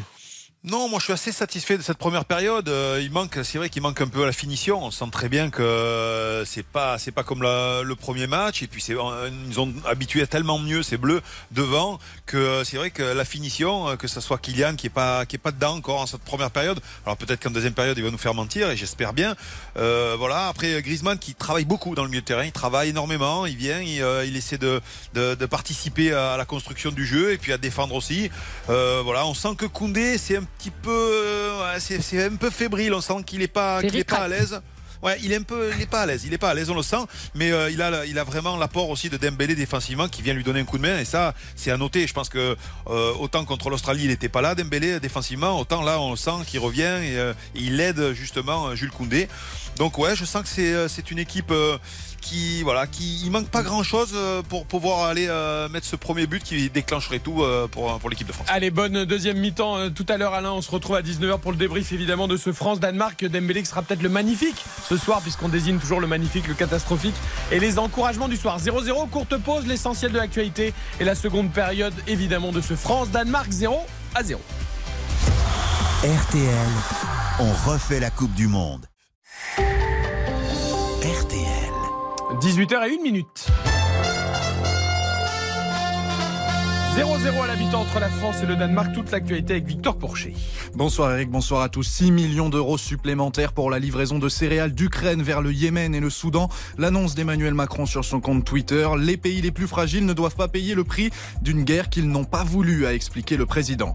En Italie, 12 personnes toujours portées disparues après un glissement de terrain sur l'île d'Ischia au large de Naples. Les fortes pluies ont enseveli une maison et emporté des véhicules à la mer. Aucune victime n'est pour l'instant confirmée par les autorités. Incendie mortel a honné le château près de Rodez dans l'Aveyron. Deux enfants de 6 et 9 ans sont morts dans ce feu qui a pris au premier étage d'un immeuble. Une enquête a été ouverte pour connaître les causes exactes de l'incendie. Toulouse, Lille, Bordeaux ou encore Rennes, des centaines de motards étaient rassemblés aujourd'hui un peu partout en France pour protester contre l'instauration du contrôle technique pour les deux roues. D'autres manifestations sont prévues ce week-end, dont une à Paris demain. Et puis, bref, rappel des résultats du jour au mondial de foot. Pas de deuxième exploit consécutif pour l'Arabie Saoudite qui s'incline 2-0 contre la Pologne. Dans le groupe de la France, l'Australie a battu la Tunisie 1-0. RTL, il est 18h passé de 2 minutes et le foot, on le retrouve avec vous, Eric Sylvestre. Merci beaucoup Victor. À tout à l'heure. En effet, en espérant que la France force la décision face au Danemark 0 à 0. RTL, On refait la Coupe du Monde. présenté par Eric Silvestro.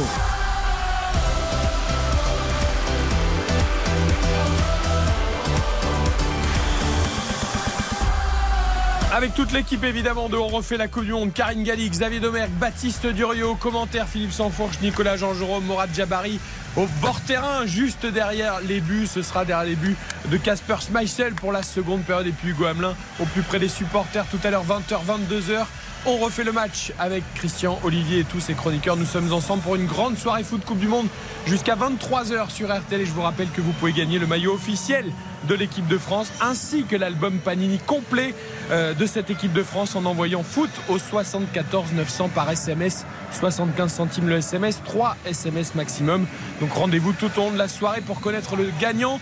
Bonne chance à tous. Intermarché, partenaire de la Fédération française de football, offre donc cet album Panini complet ainsi que le maillot officiel de l'équipe de France aux auditeurs de RTL. Olivier Giroud va prendre une petite gorgée d'eau pour relancer. Et un changement. Ah, dites-nous. Martine. Très important.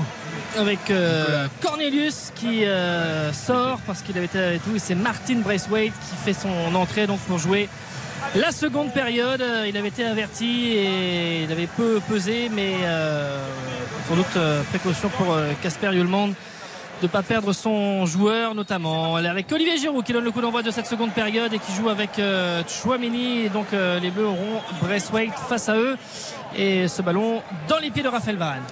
En revanche euh, on repart avec les mêmes hein, du côté des, Bleus et notamment Jules Koundé qui lui aussi est sous le coup d'un avertissement avec cette faute qui aurait même presque pu passer à l'orange pour euh, Jules Koundé en, en, fin de première période. Et Nicolas et Philippe, euh, c'est Dolberg hein, qui avait été titulaire lors du premier match contre la Tunisie. Et donc là, Oui. on a eu Cornelius au coup d'envoi, Braithwaite qui rentre.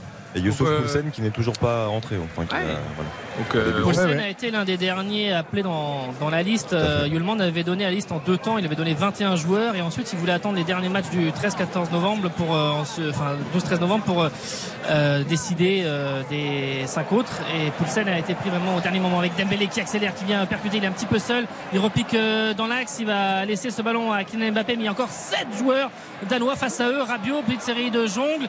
Ce ballon qui est dégagé, ça va arriver pas très très loin, peut-être encore dans les dans les pieds danois. Mais on a souligné en première période le fait que euh, effectivement dans les derniers gestes, ça manquait encore un petit peu de, de justesse pour pouvoir retromper. Mais c'est aussi parce qu'il y a un très très bon repli, un très très Ah ouais, bon repli, retour là, défensif. Ah des Danois qui arrivent euh, et sont très souvent en surnombre dans la surface de réparation.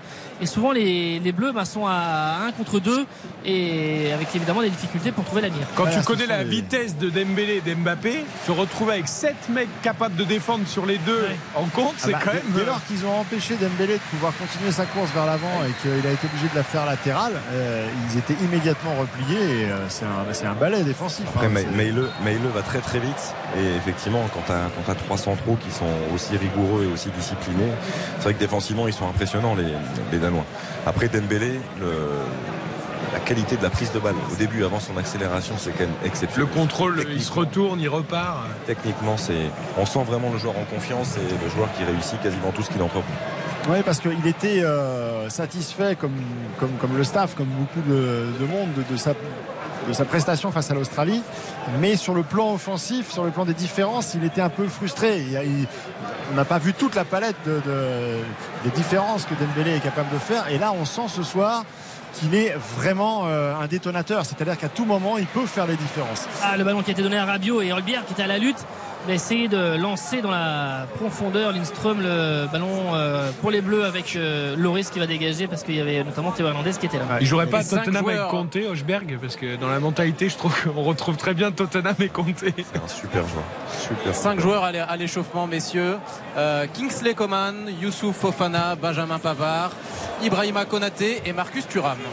Le centre euh, danois dans la surface de réparation qui a créé un souffle dans les euh, travées. C'était pour personne. Ça a traversé donc la, la surface de d'Hugo Loris pour aller euh, mourir derrière sa, ligne de but. Il va pas se dépêcher trop Hugo Loris pour euh, récupérer ce ballon et, jouer ce, ce 5 m 50. Il va attendre un petit peu que, que tout le monde se remette euh, bien en place devant pour ce euh, dégagement Il long. signe à Upamecano qui peut y aller, qui peut monter parce qu'il va allonger et va jouer. On va sans doute euh, chercher la tête d'Olivier Giroud. Voilà ce ballon qui arrive sur ce côté euh, droit avec Olivier Giroud à la lutte. Ah bah, il n'a même pas pu sauter avec Nelson sur le dos, mais ce ballon, ça va arriver pour, euh, pour l'équipe de France. Je voulais demander à Morad qui est en bord de terrain. J'ai l'impression quand même que le stade aussi est un peu anesthésié par cette rencontre. Euh, C'est- C'est c'est intense, c'est de bonnes équipes, mais je sais pas, j'ai l'impression que c'est un peu. euh, non En termes d'ambiance. Oui, oui, oui. enfin, Oui, oui, c'est Morad, pas, toi c'est qui- pas l'ambiance ouais. des grands soirs. Ça avait bien débuté. Ouais. Ça avait bien débuté. et puis, au, au fur et à mesure de,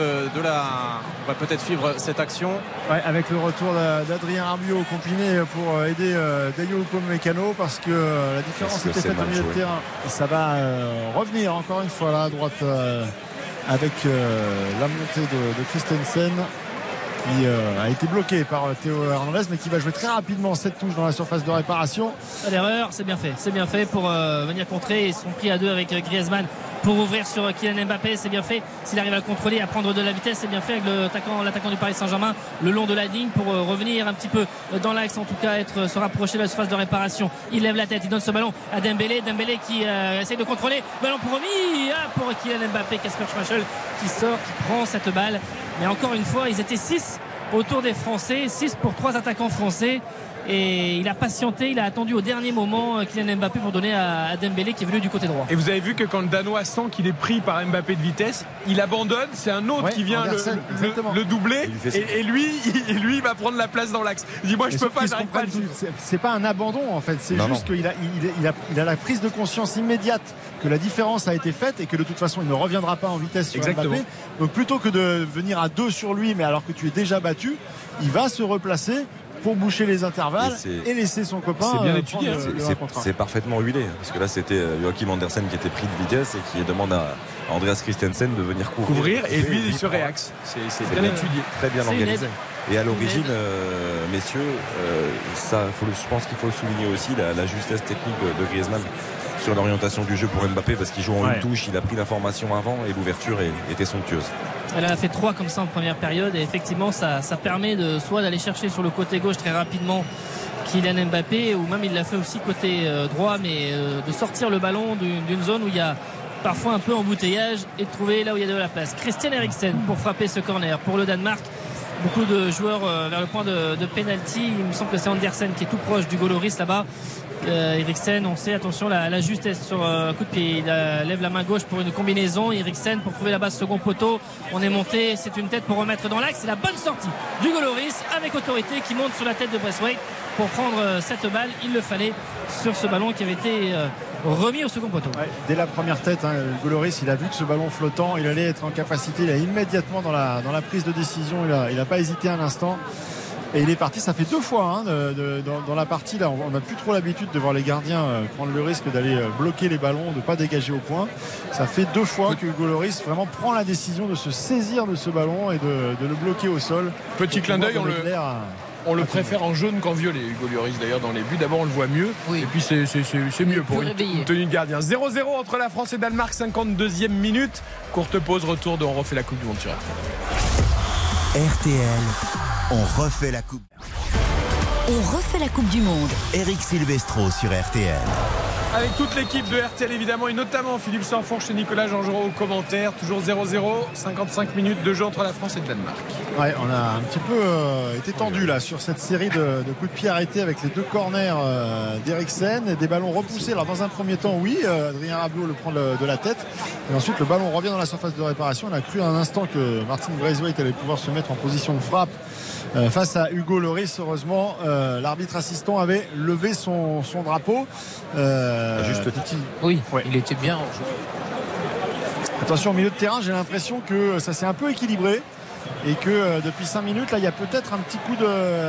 Ah, là, on de prend fatigue, quelques vagues, là.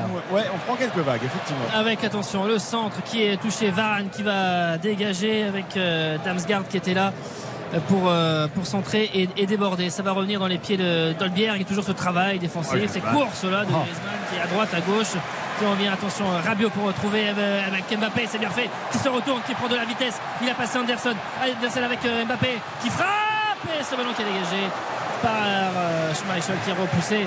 C'est allé vite. Oh, il y a même Giroud qui lui dit attends un peu, attends un peu. Mais pourquoi Giroud il frapper vient dans les pattes là Ah, ça va trop vite. Hein, mais Quand il part comme ça, franchement, quand il fait la première différence et qu'il y a l'accélération derrière, euh, même pour ses coéquipiers, c'est déstabilisant parce qu'il n'y a, pas d'équivalent. En fait, il n'y a pas d'autres joueurs qui sont capables de faire ce genre de geste. Donc là, le temps que Giroud s'écarte, il est déjà en fait en train de, de déclencher la frappe ça qu'il a, qu'il pris pied gauche. hein. C'est d'avoir, c'est ces situations en un contre un pour, euh, pour Mbappé quand il euh, fait ce contrôle orienté et qu'il se retourne sur, sur Andersen derrière, euh, il peut accélérer avec Griezmann pour frapper ce corner. Ça va arriver, premier poteau c'est dégagé par la défense euh, danoise. C'est Chouameni qui était tout proche et qui allait couper au Vilain, ce corner.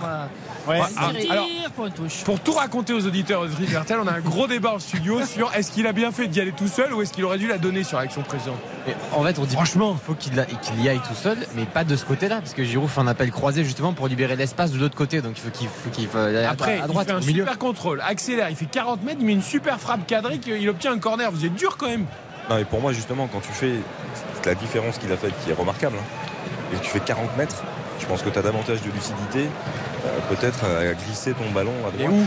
Plutôt que Parce que Giroud, en fait, il vient de son côté. Alors peut-être Dembélé de Et à l'autre droite, côté. il y avait Dembélé. Il y a Dembélé. Bien joué quand même, c'est Non, mais une occasion, c'est une frappe cadrée. joué, il allait au bout de son idée et il avait fait une Et différence. derrière, il y avait un corner très mal tiré par Griezmann qui a même pas atteint le premier poteau. Allez, en tout cas. Alors euh, c'était c'était sous mes yeux. Euh, moi j'ai l'impression que Giroud l'a plus gêné qu'autre chose sûr, parce qu'il y avait très oui. peu d'espace. Évidemment. Et, euh, et effectivement quand on a fait un contrôle orienté comme ça, une course de 40 mètres, s'il la met au fond, euh, Ah, que c'est un but ça- d'anthologie. Ça hein, sent le joueur de franchement, futsal, ça sent ouais, le Mourad, voilà. ça sent le dimanche là. le- Non mais franchement, je trouve. Autant il fait un mauvais match, autant là sur cette action, je trouve que franchement il fait ce qu'il faut quoi. Oui, après un mauvais match, je dirais pas Bah, il jusque-là, fait pas un grand euh, match, hein, Philippe, hein, Kylian Mbappé. Oui, mais c'est parce qu'on est tellement habitué à des Bah, peut-être, standards. oui, euh, peut-être. Bah oui, mais des différences, il, il en fait. Et des ballons, il en a donné. Donc euh, euh, là, pour une fois, justement, comme il se retrouve euh, au terme d'une accélération plus réaxé qu'il ne l'a été sur ses autres accélérations, il prend la frappe. Parce que je, ce que je disais tout à l'heure, dans sa construction d'attaquant, il a besoin en fait de, de- de- de prendre des frappes, il a besoin de, de rôder le geste. Et, euh, et on l'avait vu aussi contre l'Australie avant qu'il marque, il en avait pris 2-3. Euh, ça fait partie de sa montée en puissance. Oh, Dembélé encore, Dembélé peut-être pour euh, centrer, donner à Mbappé qui essaye de partir ah, dans un tout petit périmètre à l'entrée de la surface de réparation. Rabiot qui se jette pour euh, ensuite empêcher les Danois de se relancer. La course là et avec euh, Upamecano qui est en couverture, c'est bien fait juste devant euh, Lindström. Et donc euh, Il a ce ballon tenté un peu la, la talonnade pour lui-même, ce qui est Ouais, quand même un, un truc, un concept. Oh, c'est assez- bien joué. Ah, il a failli passer, hein. il a failli passer. hein. Ah bah Euh. Est-ce qu'il s'est pas réaxé d'ailleurs là depuis quelques minutes Deschamps lui demande Oui, oui, il est plus dans l'axe. On voit Il est beaucoup plus proche de Giroud. Il s'est réaxé là. hein. Oh, attention, Griezmann, la prise, ah, dommage Oh là là, il prend, il devance son défenseur. Il s'amène ce ballon de la poitrine et derrière la reprise pied gauche, demi-volée qui euh, s'envole. Ah, et, euh, dommage avec ce ballon qui était. euh, la- L'appel était parfait. Et derrière, il, euh, il devance Nelson et il ne cadre pas ce- cette balle. T'as pas le droit, Et- Le contrôle est Dommage magnifique, hein, monsieur. Griezmann. Ah là là. Le, le contrôle, le, c'est le beau, contrôle Il beau. limite de passer dans le dos de Nelson. Finalement, il passe devant. Ah ouais. Et avec euh, ce contrôle de la poitrine pour. Il est Ouais, parfait. hein. 11 matchs, hein. 11 Fifi, matchs qu'il a pu marquer en Ouais, bleu. et c'était le. Kazakhstan. Hein. Je vous rappelle, le, je vous rappelle le pari de Nicolas Georgerot. Et oui, bah là, 1-0 but de Griezmann. Là, on vu, était, on il était tout près. hein. On était tout près. Eh ouais, mais ça, c'est ce qu'on ce disait. C'est toujours l'éternelle euh, démonstration sur, le- sur la confiance des, des attaquants. En tout cas, c'est un gros raté que le, le Griezmann Euro 2016 ou, ou Coupe du Monde 2018, Il la met. c'était peut-être pas dedans, mais c'était cadré en tout cas. Je, pense qu'il se trompe de, s'envole parce que- je pense qu'il se trompe de surface de pied surtout. C'est-à-dire que le, le- le contrôle poitrine est remarquable parce qu'il s'emmène parfaitement le ballon. Derrière, Schmeichel en plus est avancé. En- je pense qu'en 2018, il a glissé par-dessus petit lobe intérieur. Je pense qu'il a, il a glissé par-dessus. Exactement, là il Oh, tente ce Chouameni, oh, très bon, ça pour sortir la balle, parfait. Avec Théo Hernandez pour laisser ce ballon à Mbappé. Mbappé euh, pour s'approcher à ce phase de réparation. Il est dans l'angle, il donne ce ballon à Théo Hernandez qui va centrer en retrait pour Mbappé. Le but Le but de Kylian Mbappé L'ouverture du score pour l'équipe de France avec ce formidable 1-2 avec Théo Hernandez qui lui a remis en première intention. Et ensuite ce ballon est légèrement détourné. Mais Casper Schmeichel ne peut rien faire. Et Kylian Mbappé débloque la situation.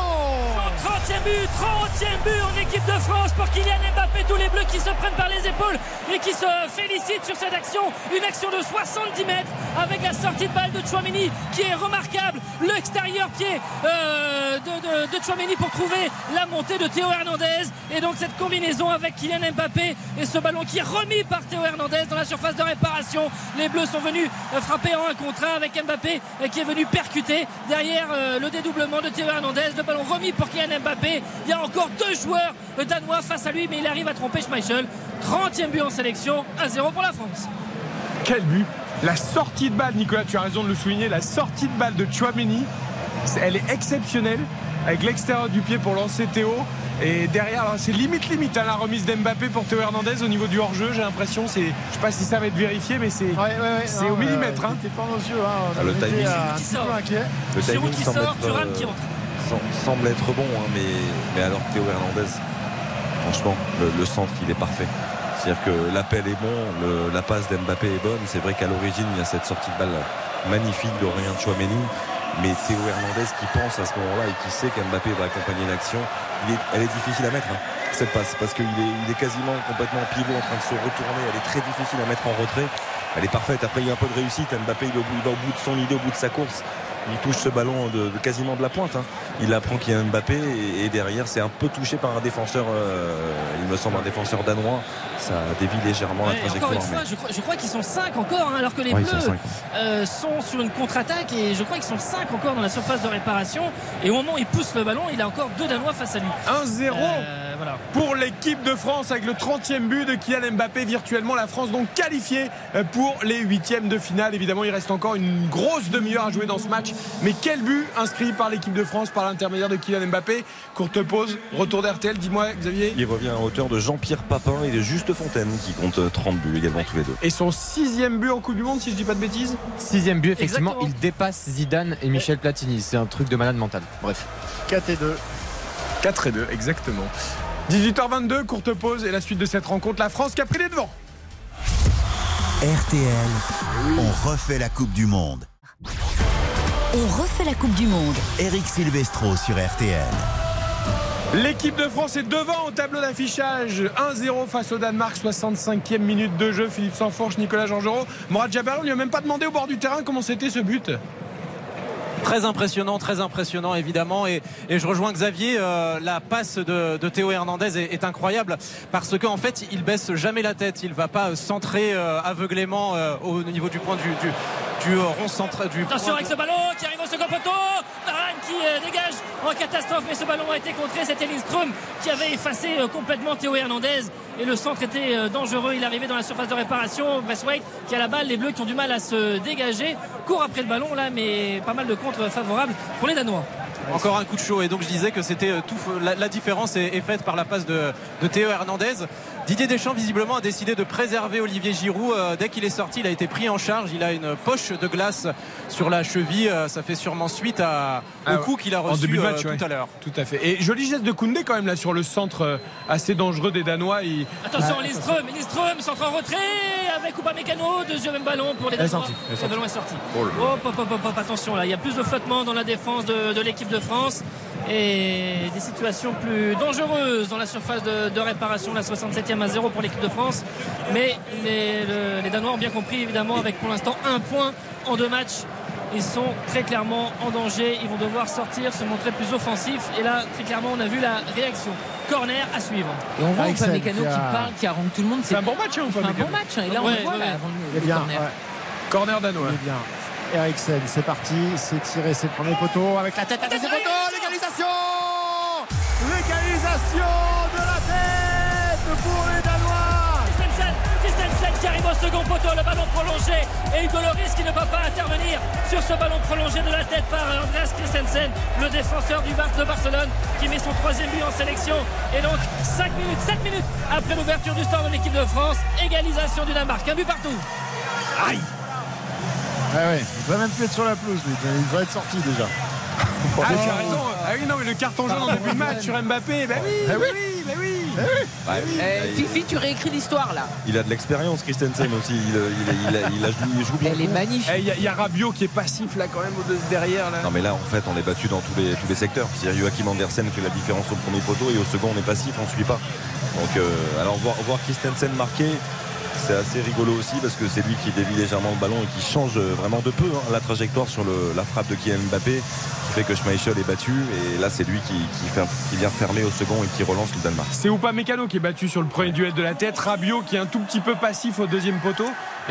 Christensen en plus je trouve qu'il a un petit côté euh, physiquement de Benjamin Pavard. Tout à fait, exactement. Il fait la- un petit sosie de Benjamin Pavard. Enfin là, il Il est un peu plus grand. euh, Oui, mais- peut rien faire. Loris. Au niveau du visage, il y, a- il y a quelque chose. Bon, eh ben, tout est à refaire, hein, Philippe et Nicolas. Ah ouais, mais de toute façon, les Danois, on savait, il fallait absolument qu'ils réagissent. Il y avait eu quelques vagues. Et puis on prend des buts à chaque fois, de toute façon.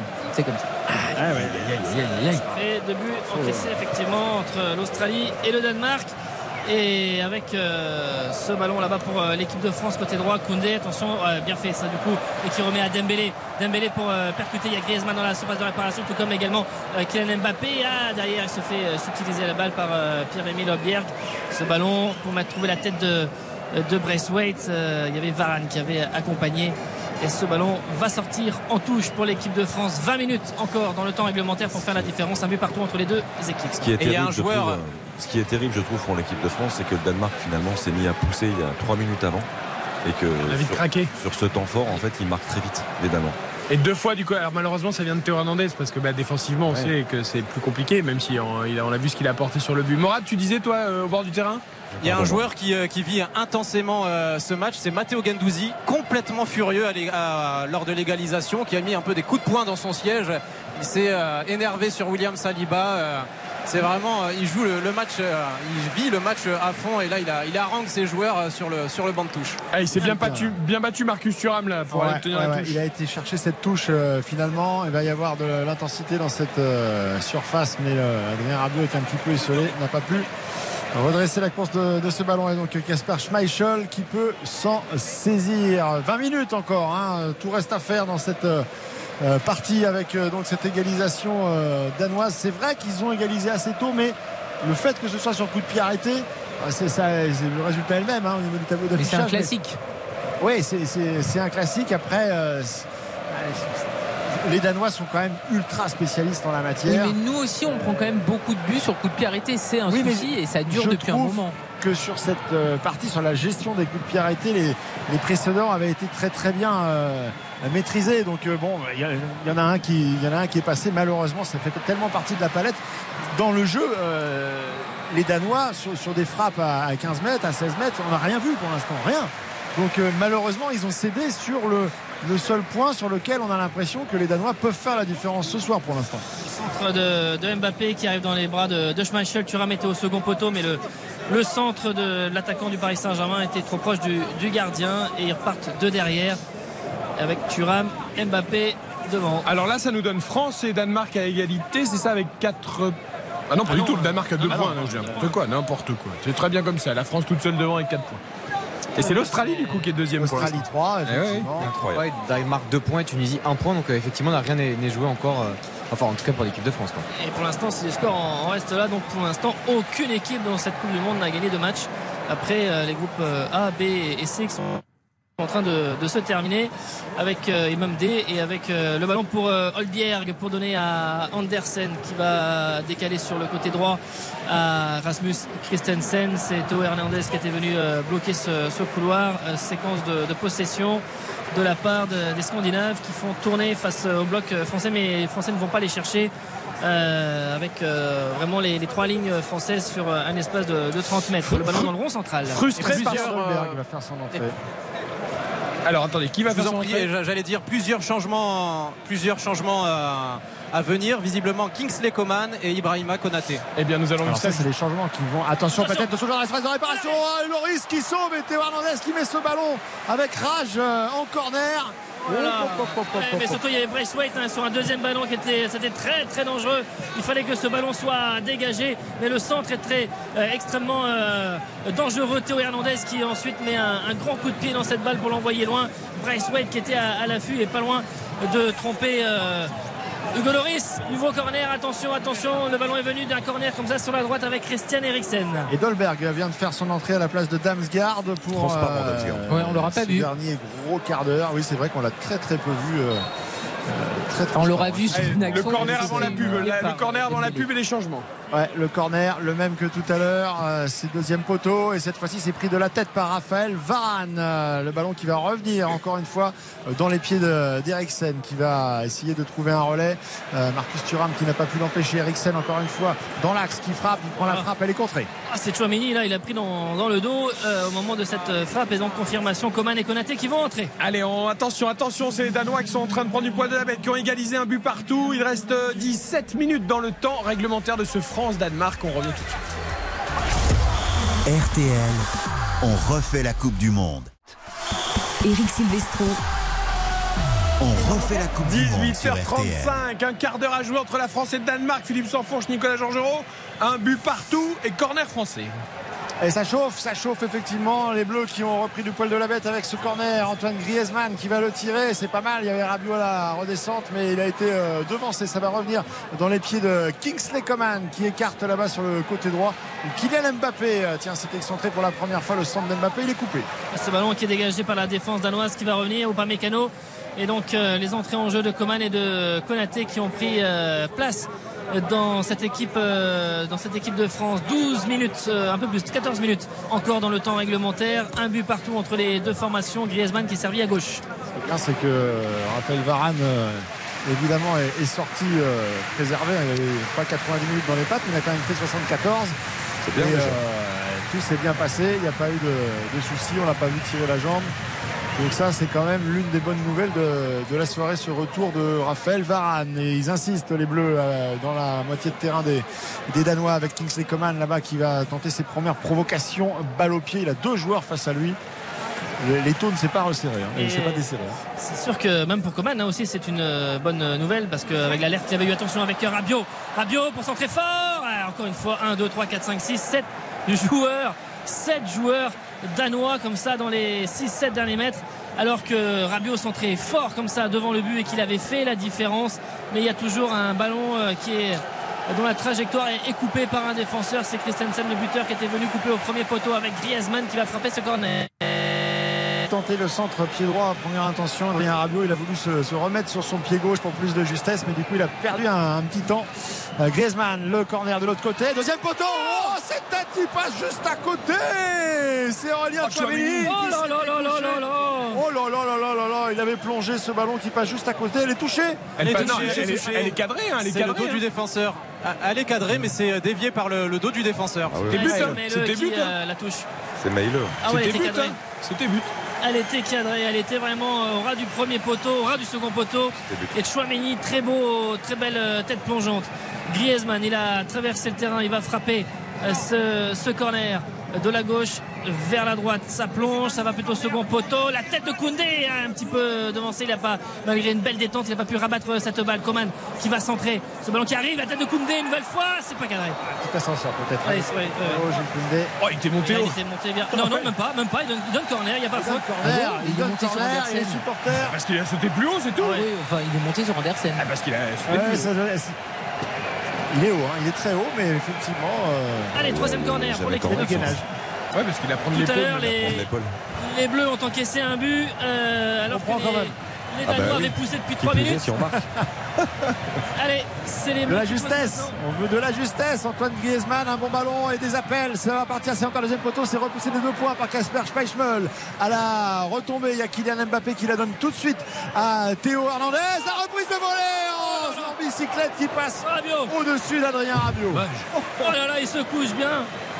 Il fait cette reprise un peu à la Olivier Giroud qu'on avait vu face à l'Australie. Mais c'est pas Ça cadré. passe au-dessus, mais c'est pas mal. Hein. Il y avait tout, il y avait tout. Il y avait tout. Un peu plus, elle était dans ta tête, euh, Morad. Est-ce qu'il Non, je suis de l'autre côté, heureusement. est-ce qu'il doit pas. Le geste est magnifique, hein. Ah oui. Mais est-ce que pour plus d'efficacité ou pour plus de facilité, il doit pas la prendre de la tête, justement? Non, il doit se faire plaisir. Non, il doit se faire plaisir? Ah oui, il doit se faire plaisir parce qu'elle arrive un peu derrière et du coup, Ok, ok. Le, le geste il est parfait. hein. Il, est, est un tout petit peu moins pur que celui d'Iricharlison. Au moment de la frappe, il apprend un petit bien à Rabiot, il me semble. C'est ce qui fait qu'elle se, elle se lève un tout petit peu, mais, mais franchement, c'est beau. Et Ah. encore la qualité de centre de Théo Hernandez. hein. Un partout à la 80e entre la France et le Danemark. On marque une courte pause et on revient évidemment au plus vite pour vous faire vivre la fin de cette rencontre. Vous entendez les supporters qui chantent, même si le stade s'est vidé. On a vu des sièges bleus, ça c'est pas bien. Mais ça fait très longtemps. Ça c'est pas bien. Oui, mais c'est pas bien. C'est pas bien. Un partout. RTL, on refait la Coupe du Monde. Eric Silvestro. On refait la Coupe du Monde sur RTL. Avec toute l'équipe, Karine Galli, Xavier Domergue, Baptiste Durieux, Morad Jabari, on bord terrain, Hugo Hamelin avec les supporters, Philippe Sanfourche, Nicolas Georgerot. Au commentaire de ce France-Danemark, que c'est tendu, que c'est Oh oui. chaud entre les deux équipes. 82e, un but partout. Ah oui, parce que euh, on, a, on a tremblé hein, sur euh, cette frappe de, de Braithwaite qui passe à quelques centimètres du poteau gauche du Loris. Alors il était dessus, hein, Hugo euh, je pense que si elle était cadrée, il la prenait. Mais euh, ça allait vite, c'était très rapide et on a eu une petite frayeur là parce que euh, à l'instant il y a eu un télescopage entre Adrien Rabiot et Aurélien Chouamini et le joueur du Real Madrid est, est resté euh, à terre. L'arbitre a tout de suite arrêté la, la- la partie, le jeu parce qu'il a eu craint pour une blessure plus grave de d'Aurélien Chouamini qui finalement a pu reprendre le jeu. Attention, pas Mécano qui va devancer peut-être euh, là son adversaire et avec euh, c'est vrai qu'il a pris le, le genou de Rabiot comme ça en plein dans la, dans la poitrine et euh, était sérieusement euh, touché, sérieusement euh, bousculé euh, Chouameni. Mais sur l'action précédente, c'est vrai que ça part de Upamecano qui est déjà pris euh, par Lindström. Et, donc il y a le débordement de, de Lindström et ensuite euh, qui devance Koundé et qui arrive à faire cette reprise donc au, ras du poteau. Les deux joueurs français là qui sur cette action scandinave étaient devancés et étaient battus. 6 minutes 30 encore dans le temps réglementaire, un but partout, 6 minutes 30 pour faire la différence sur encore le temps additionnel, sans doute 4 ou 5 minutes voire plus.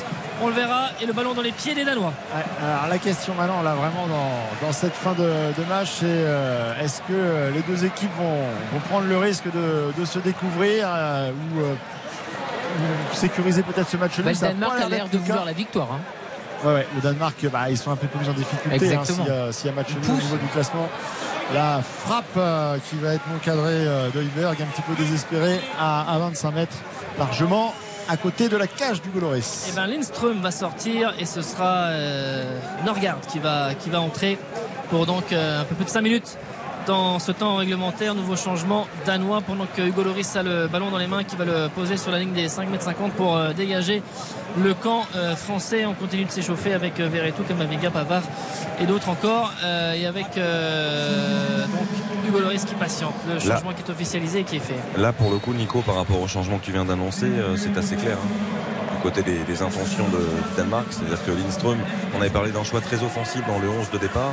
Euh, là, avec l'entrée de Norgard, c'est un milieu de terrain défensif, hein, Norgard. Donc, c'est c'est bien sûr pour venir densifier un peu plus le, le cœur du jeu.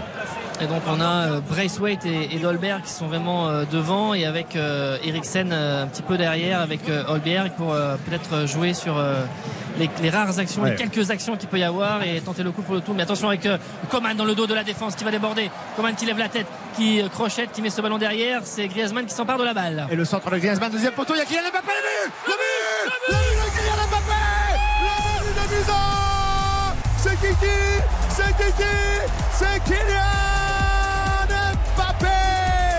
centre d'Antoine Griezmann alors que Kingsley Coman s'était effacé il a laissé la responsabilité du centre à Antoine Griezmann qui a été chirurgical deuxième poteau et à la réception il est là pour son troisième but déjà dans cette Coupe du Monde Kylian Mbappé Et les Danois qui réclament euh, peut-être Eh oui, une main de. Kylian Mbappé qui est en train de discuter. Mais euh, monsieur Marcignac pour l'instant a validé. Mais c'est vrai qu'il se jette vraiment en avant. Avec le euh, corps, Kylian avec le corps. au ras du poteau. Il marque Et, de euh, la poitrine, corps, je ouais. crois. Je crois qu'il marque de la poitrine. Alors, là, il faut voir aussi la position au moment du, du centre parce qu'il fait l'appel dans le dos qui est magnifique. D'ailleurs, le centre est parfait et il se glisse derrière le défenseur. J'espère qu'il n'est pas hors jeu. Et après, en fait, il y va avec le corps, hein, tout simplement. Il accompagne la balle avec le corps. Il me semble qu'il est couvert et euh, derrière il arrive à se jeter. Je pense qu'il est couvert Kylian Mbappé. En tout cas, Monsieur Marcignac euh, ne donne pas le, La le cuisse sentiment droite, d'attendre peut-être, non, euh, la- quelque chose. La cuisse Ouais, droite, ah non, la le ventre, le ventre, non? Je crois que c'est le ventre. euh, c'est- C'est c'est arrivé très vite. Kylian Mbappé qui est- qui n'est pas hors jeu, c'est sûr. Il vient de derrière. Il est lancé. Il vient dans le dos du défenseur danois et il le reprend comme il peut. Il se validé. jette.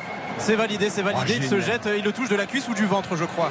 La cuisse droite, en fait, il fait le mouvement avec la cuisse. Et donc un but de la cuisse. Il y avait un but de la tête. Euh, il y avait le, le but de la cuisse maintenant de. Mais c'est un vrai but d'avant-centre. hein. L'appel Ah dans le ouais, dos, euh, j'y vais avec la cuisse, avec n'importe quelle partie du corps, mais il faut Ouais. que ça rentre quoi. Et franchement, on parlait d'Antoine Griezmann, cette, euh, cette passe, c'est presque un but. hein. Ah oui. C'est là le, geste, euh, c'est Ah, magnifique le parce que est c'est chirurgical, c'est précis, le ballon retombe exactement là, là où il faut.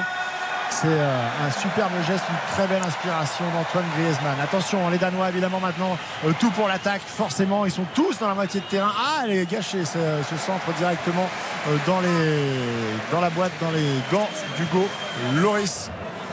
Allez, 3 minutes. 3 minutes dans le temps réglementaire à tenir et il y aura le temps additionnel pour l'instant. Les Bleus qui euh, signent un 2 sur 2 dans ces matchs de Coupe du Monde et qui seraient qualifiés pour euh, les huitièmes de finale. Ils ont euh, craqué. Il y avait un petit peu de décompression tout à l'heure après l'ouverture du score et lorsque les Danois ont poussé, ils ont marqué, ils ont égalisé. Et là, pour l'instant, les Bleus ont repris l'avantage.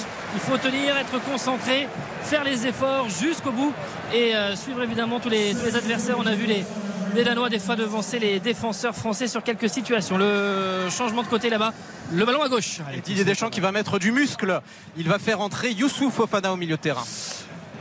Eh ben pourquoi pas, pourquoi pas, Didier Deschamps, allez muscler, densifier, 2 buts à 1. On va marquer une très courte pause parce qu'on a beaucoup d'impératifs. C'est le succès de l'équipe de France, c'est le succès d'RTL, c'est le succès de la Coupe du Monde.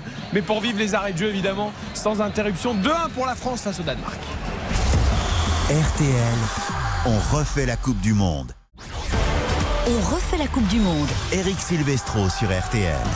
Il y va Il y va La frappe de Kylian Mbappé Et l'arrêt de Schmeichel, mais sur une longue chandelle de trouvé par Théo Hernandez, le ballon qui a rebondi et Kylian Mbappé qui a frappé de façon instantanée. Il y avait la défense qui revenait. Il doit la donner à Marcus Thuram là Ouais, il était concentré jusqu'au bout sur le rebond du ballon. Et il en manquait un petit peu. Après, elle se tente. hein. Elle se tente parce qu'elle retombe bien, elle redescend bien. triplé, Il en peut- plus, alors là. le, le truc, c'est qu'il apprend mal. Ah bah, c'est- il apprend c'est mal. Alors là, là, c'est. Ouais. On en est à combien allez, On est dans le temps additionnel. On en est à- en Coupe du Monde à 7. À 7. 7 plus 3. Il, il est quasiment à la moitié du chemin de Miroslav Klose. Et non, mais- c'est- il- 16 buts le record. Il, euh, il dépasse Thierry Henry euh, dans les, les meilleurs buteurs français en, en Coupe du Monde avec 7 buts et c'est le deuxième meilleur buteur de l'histoire de, de l'équipe de France en Coupe du Monde derrière Juste Fontaine. Attention avec la talonnade de Bressouet. Heureusement qu'il n'y avait pas de joueur danois parce que là, il avait effacé son vis-à-vis. On est dans ce temps additionnel. 6 minutes ont été euh, données euh, par euh, les arbitres avec Coman qui arrive à dribbler. Ah, dommage, ça a échappé à Chomini qui n'était pas attentif sur le ballon redonné par Kingsley. Coman voilà. va procéder à- au changement. rentrer Fofana quand même. Ça fait un moment qu'il attend, 4-5 minutes. Et également la, la rentrée d'Alexander Ba, le défenseur de Benfica que l'on avait vu avec le Paris Saint-Germain et qui euh, entre. Donc là-bas, à Et gauche. accessoirement, euh, euh, il rejoint aussi Zinedine Zidane, euh, Kylian Mbappé, avec 31 buts Oui. en, en équipe de France. Voilà, c'est. À quel âge. Ouais. Ah, bah 20 23 ans et. et je Ouais, sais là, ce soir, il est entre. Zidane et Fontaine. Quoi. Non, mais c'est c'est- Oh, cool, mais- ça. Alors, il est couvert par le bras. Euh, on voit les- le- l'hors-jeu semi-automatique. Il est légèrement couvert donc par l'épaule et le bras du défenseur danois. Voilà pour ce but de Kylian Mbappé de la cuisse. Griezmann qui sort, qui aura tant donné à la fois en première période sur euh, cette orientation du jeu, sur les compensations, et puis euh, les coups de patte en seconde période pour euh, donner nos balances, notamment cette passe décisive pour Kylian Mbappé. Et donc euh, il laisse sa place à, Youssouf euh, Fofana dans un rôle évidemment beaucoup plus euh, défensif. On est dans ce temps additionnel, restez concentrés jusqu'au bout pour les Bleus qui sont en train d'avoir cette qualification déjà pour les huitièmes de finale. Est-ce que les Danois vont réussir à mettre autant d'intensité qu'ils avaient su le faire après l'ouverture du score des, des joueurs de l'équipe de France Là, c'est vrai que sur la séquence précédente où il y avait une longue possession défensive des, des Bleus, on avait l'impression qu'ils n'osaient pas sortir, qu'ils avaient un petit peu perdu la flamme, les, les Danois, ou qu'ils attendaient, qu'ils ne savaient pas en fait s'il fallait euh, se jeter. En fait, ce qui est Allez. terrible, messieurs, c'est qu'on on l'évoquait, c'est que Yulman décide quelques instants avant de densifier son milieu de terrain, du coup de- de- d'enlever un atout offensif avec la sortie de Lindström pour faire rentrer Norgard. Et dans les, les minutes qui suivent à peine, ils prennent ce but. Donc euh, forcément, ils se Ouais, trouvent, ils se quasiment trouvent les aussi un peu embêtés.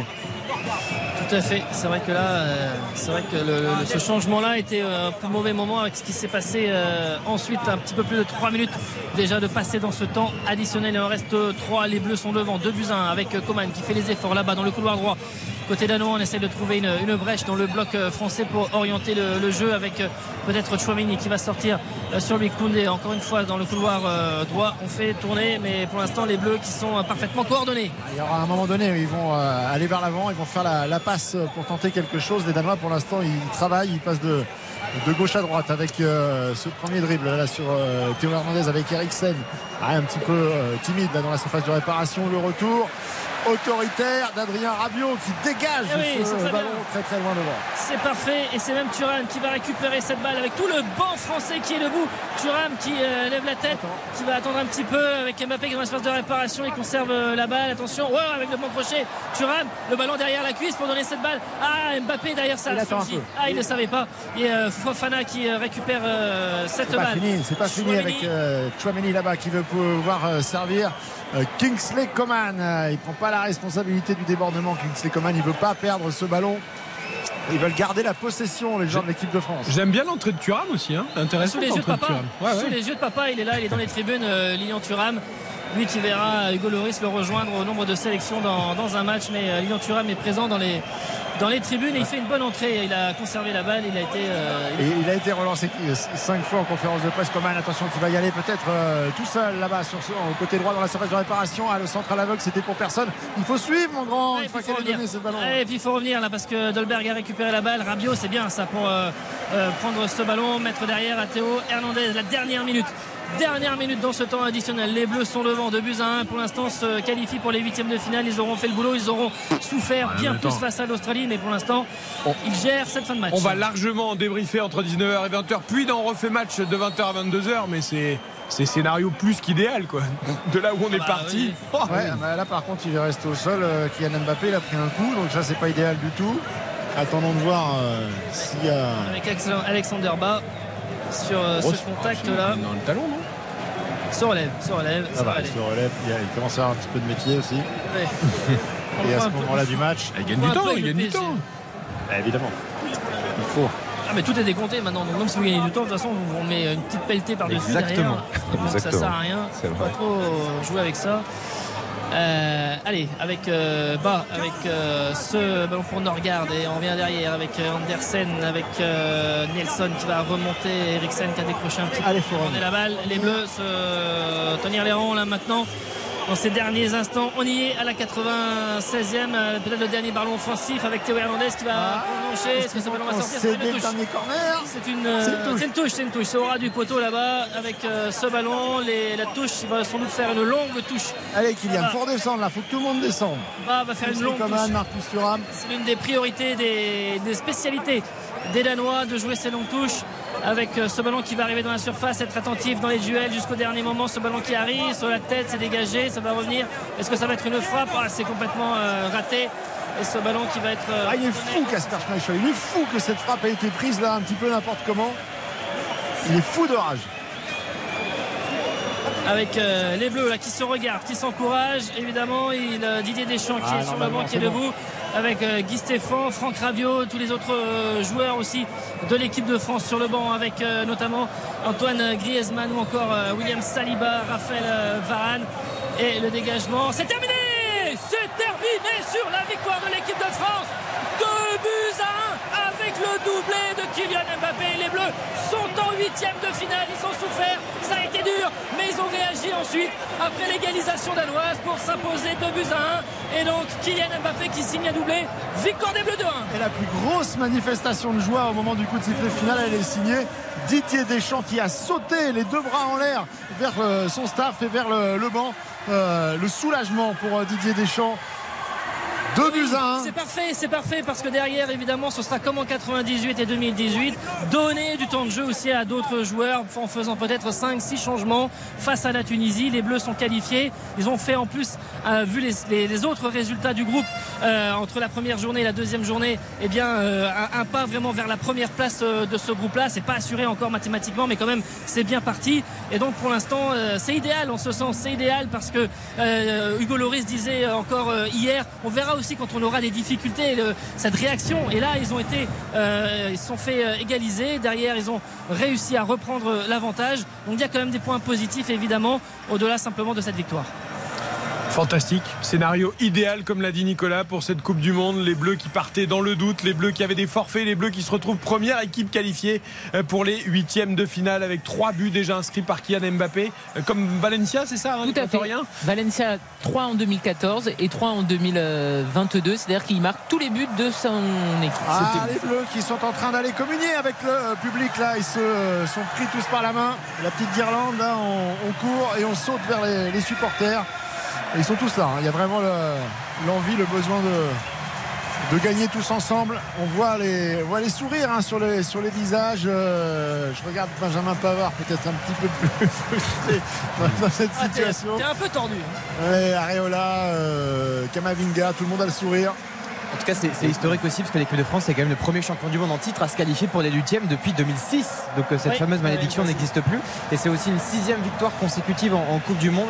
Euh, c'est la première fois que ça arrive pour l'équipe de France. Euh, la nation qui l'avait faite aussi, c'est l'Espagne en 2010 parce que série de victoires comme ça en Coupe du Monde, c'est aussi euh, notable et, et assez euh, Et impressionnant. l'équipe de Ah, France a battu le Danemark pour la première fois depuis très longtemps. Ah, aussi. Ouais, également, Deschamps, Deschamps au milieu de ses joueurs qui tapent dans les mains de, de tout le monde. Gendouzi, Rabiot, on le voit vraiment parfois les prendre, euh, les embrasser comme du bon pain. euh, on sent vraiment là, c'est un plan qui se déroule à la perfection euh, du point de vue du, du staff des Bleus évidemment. Parce que, euh, eh bien maintenant, les, ça va porter le, non pas de la sérénité, il y en avait déjà, mais disons qu'un peu plus euh, de sérénité de préparer, pour préparer au mieux la Tunisie. Alors, et puis, euh, évidemment, les La question, Nicolas, c'est est-ce que, parce que je pense que sans grand Oui, doute, Kylian Mbappé va être euh, Homme du match. homme du match. va Et venir. Un- comme lors de France-Australie, ce qui était peut-être plus discutable, mais enfin le fait est qu'il avait été élu homme du match et que normalement, contractuellement, l'homme du match se présente euh, un peu Ah. avant ou un peu après l'entraîneur en conférence de presse pour trois questions. Euh, et Kylian Mbappé eh ben, avait fait savoir qu'il ne souhaitait pas se déplacer. L'équipe de France a assumé et donc a payé une amende. Eh ben, nous Euh, Est-ce que ce sera encore le cas? Nous allons avoir une longue soirée jusqu'à 23h en espérant en effet que Kylian Mbappé s'exprime après son doublé qui offre la victoire à la France face au Danemark 2 buts à 1. La France qualifiée pour les huitièmes de finale. C'est le premier pays à le réussir dans cette Coupe du Monde 2022. Philippe Nicolas, on vous laisse aller vite justement euh, dans les entraves du stade pour les conférences de presse, les zones mixtes à la rencontre de Didier Deschamps, des joueurs. Morad Jabari s'est posté à l'entrée du tunnel. Il va nous donner les premières réactions juste après les infos de 19h. Long débrief à venir avec nos magnifiques, nos catastrophiques, nos encouragements. Alain Bogossian va nous rejoindre, notre champion du monde 98 avec Xavier Domergue, Karine Galli. Et puis la soirée se poursuivra jusqu'à 23h sur RTL. On refait le match. Et Argentine-Mexique, les Bleus qualifiés en huitième. La victoire 2-1 contre le Danemark, c'est ça l'info du soir. RTL, on refait la Coupe du Monde. RTL. 19h03 minutes. L'équipe de France qualifiée pour les huitièmes de finale de la Coupe du Monde après son succès 2-1 contre le Danemark. Long débrief à venir jusqu'à 23h après les infos de Victor Pourchet. Un mort et une dizaine de personnes portées disparues. Nouveau bilan après un glissement de terrain provoqué par de fortes pluies sur l'île d'Ischia en Italie. Il vient du préfet de Naples. Dans un premier temps cet après-midi, des médias locaux citaient le vice-premier ministre Matteo Salvini annonçant le décès de huit personnes. Information rapidement démentie par les autorités. En France, deux enfants de 6 et 9 ans sont morts dans l'incendie d'un immeuble à Honnay-le-Château près de Rodez. Le feu a pris au premier étage du bâtiment. Selon les premiers éléments de l'enquête, ils étaient seuls dans l'appartement au moment des faits. Des centaines de motards rassemblés dans plusieurs grandes villes de France. Ils, protestaient contre, comme la semaine dernière contre l'instauration du contrôle technique pour les deux roues. D'autres manifestations sont prévues demain. La politique et Olivier Faure connaît désormais ses adversaires dans la course au poste de premier secrétaire du Parti Socialiste. Deux candidats, le maire de Rouen, Nicolas Mayer-Rossignol et la maire de Vaux-en-Velin, Hélène Geoffroy. Premier tour de l'élection prévu le 12 janvier. La voix de What a Feeling, bande originale culte du film Flashdance, s'est éteinte. La chanteuse Irène Cara a été retrouvée morte chez elle. C'est son agent qui l'a annoncé aujourd'hui. Un décès à l'âge de 63 ans dont les causes ne sont pas encore connues. Et puis un mot de sport aussi. Le français Léo Berger a été sacré champion du monde de triathlon à Abu Dhabi. L'Isérois de 26 ans devient le troisième triathlète français à glaner ce titre. RTL, il est 19h, passé de 4 minutes. Le débrief de cette victoire des Bleus avec vous. Avec le sourire, Victor, la France est qualifiée pour les huitièmes de finale de la Coupe du Monde. Tout va bien pour Didier Deschamps, pour Kylian Mbappé et pour les joueurs des Bleus. Nous sommes ensemble jusqu'à 23h. Long débrief avec Alain Bogossian, notre champion du monde, à venir jusqu'à 20h. Et puis Christian Olivier et tous ses chroniqueurs ont refait le match jusqu'à 22h. RTL, s'informer ensemble. RTL, On refait la Coupe du Monde. présenté par Eric Silvestro.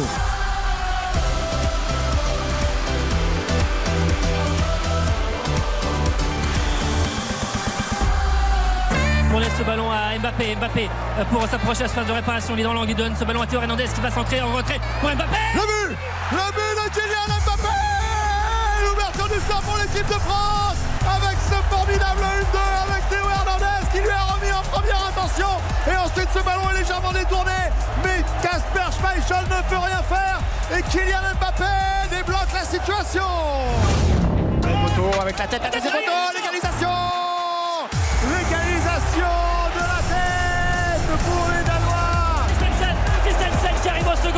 ballon prolongé et Hugo Loris qui ne va pas intervenir sur ce ballon prolongé de la tête par Andreas Christensen, le défenseur du Barça de Barcelone qui met son troisième but en sélection.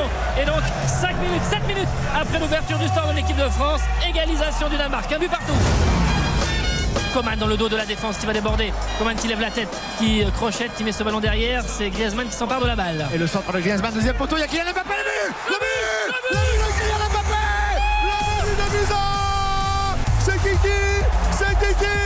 C'est Kylian Mbappé Sur ce centre d'Antoine Griezmann Alors que Kingsley Coman s'était effacé, il a laissé la unité du centre à Antoine Griezmann qui a été chirurgical, deuxième poteau et à la réception. Il est là pour son troisième but déjà dans cette Coupe du Monde. Kylian Mbappé. Que c'est bon la France qui gagne, que c'est bon la radio avec les commentaires de Philippe Sanfourche et Nicolas Georgerot sur RTL, que c'est bon d'avoir un Kylian Mbappé dans son équipe et que c'est bon de savoir la France qualifiée pour les huitièmes de finale de la Coupe du Monde. On refait la Coupe du Monde jusqu'à 23h. Alain Bogossian, notre champion du monde 98 est là. En attendant les premières réactions des acteurs de ce match avec Morad Jabari qui est toujours au bord du terrain. Les Bleus qui célèbrent évidemment leur victoire et leur qualification. Alain Bogossian, 98, 2018. La France a réussi son deuxième match. La France est en huitième de finale. C'est magnifique parce que c'est vrai que c'était tendu en première période, même si on sentait les, les Français dominer euh, cette première période.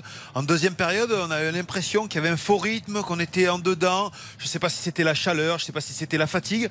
Et puis après, des coups d'accélérateur, vous le savez, hein, quand vous avez Kylian Mbappé euh, dans votre équipe, avec un Dembélé aussi. Euh, euh, étincelant derrière. Voilà, ben ça fait la différence.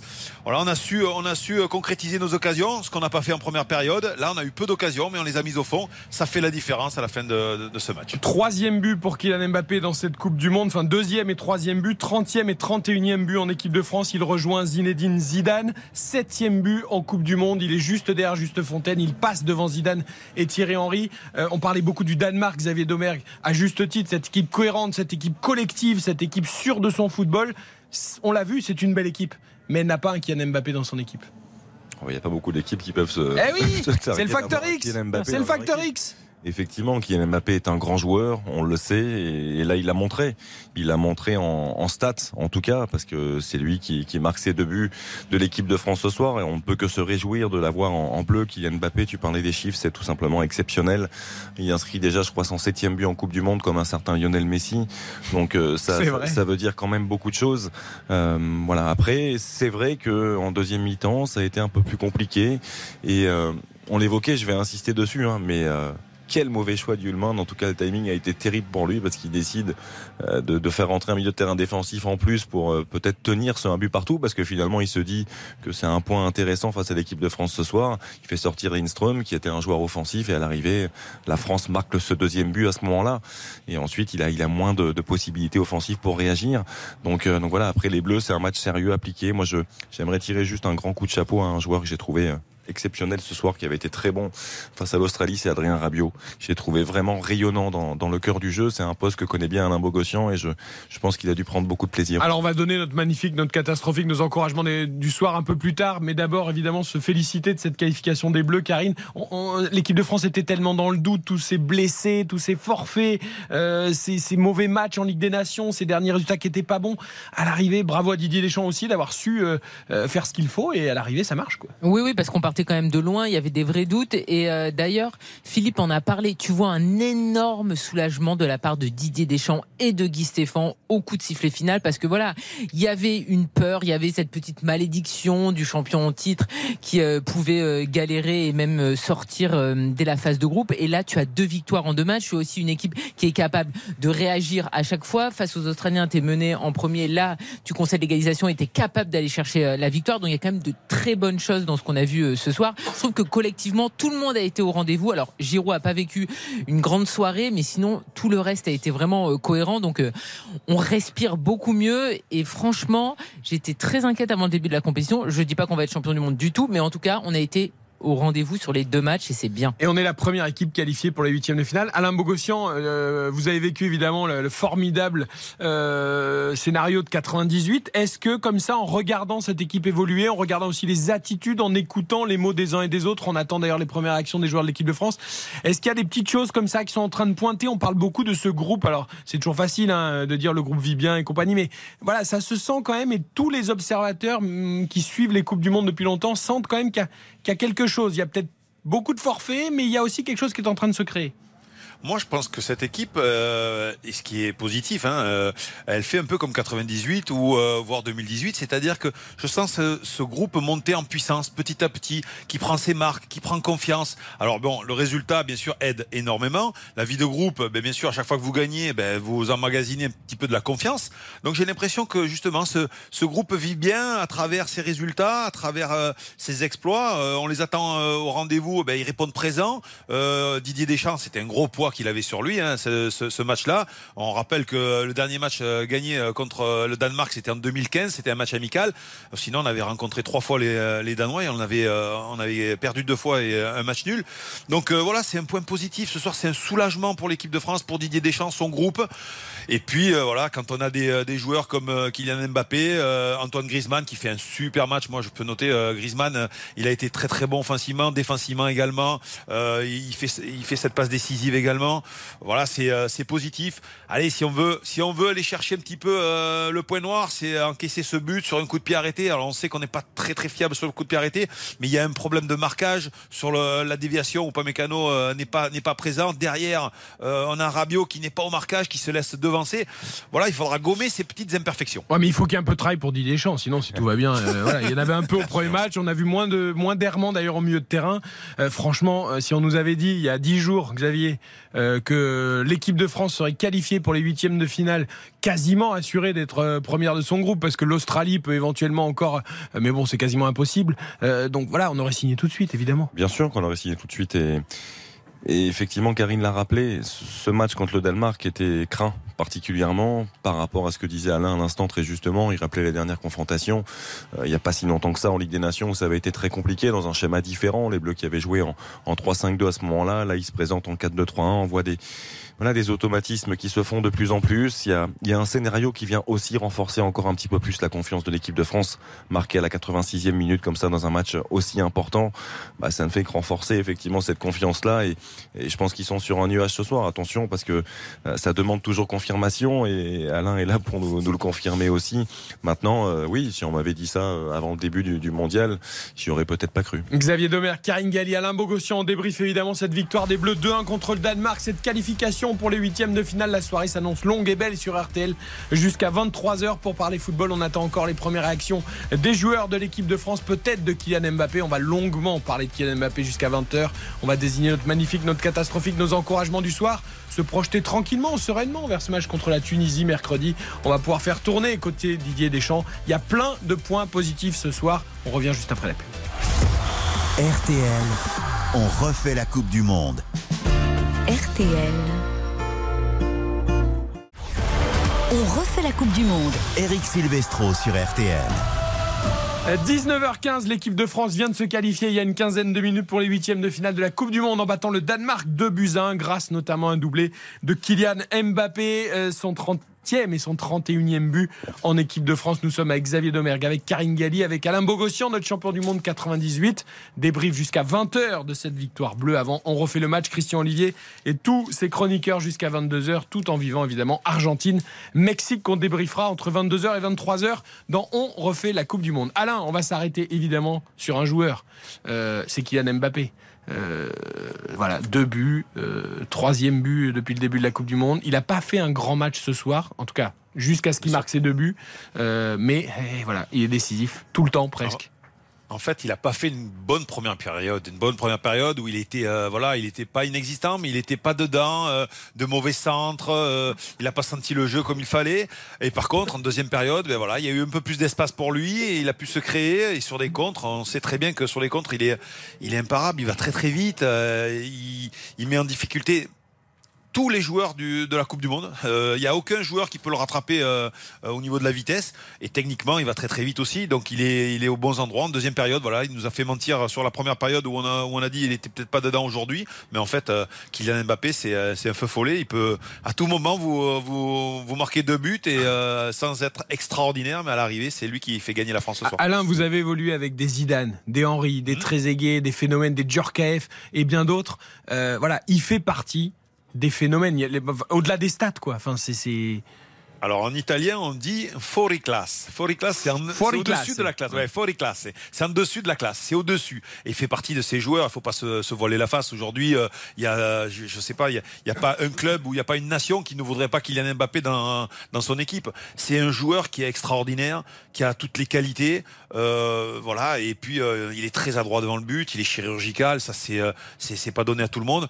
Mais ensuite, voilà, il met de la panique. À, à- dès qu'il a dès qu'il prend le ballon dans les pieds, il met il met une une panique euh, dans l'équipe adverse, euh, c'est foudroyant. voilà, ce sont des joueurs qui, voilà, qui sont doués. Voilà, tout simplement, ils sont doués. on le sait que Kylian est doué et tant mieux que l'on ait Kylian Mbappé avec nous. Hugo Lloris arrive tout près de Morad Jabari, le capitaine de l'équipe de France, le gardien de but et capitaine. On va écouter sa première réaction. sur cette euh, victoire, Hugo Lloris. C'est vraiment une victoire importante. Vous êtes qualifié ce soir et vous êtes allé la chercher avec les muscles, avec le mental. Oui, oui, c'était un match attendu euh, avec de l'enjeu pour les deux équipes, encore plus pour les Danois. Et, euh, on connaissait le contexte avec, avec ces, ces deux défaites sur l'année civile face à cette équipe. Mais, euh, mais je crois qu'on a fait une très belle euh, performance en tant qu'équipe, euh, même s'il y a eu un petit moment de relâchement euh, qui a amené ce but.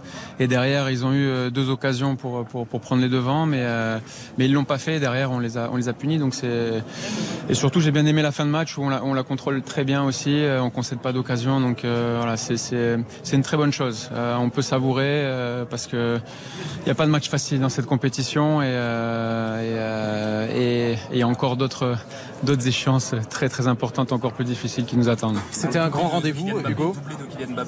Euh, qui marque son 31e but illégal euh, euh, Zinedine Zidane. Encore une fois, c'est Kylian Mbappé qui, qui fait la différence.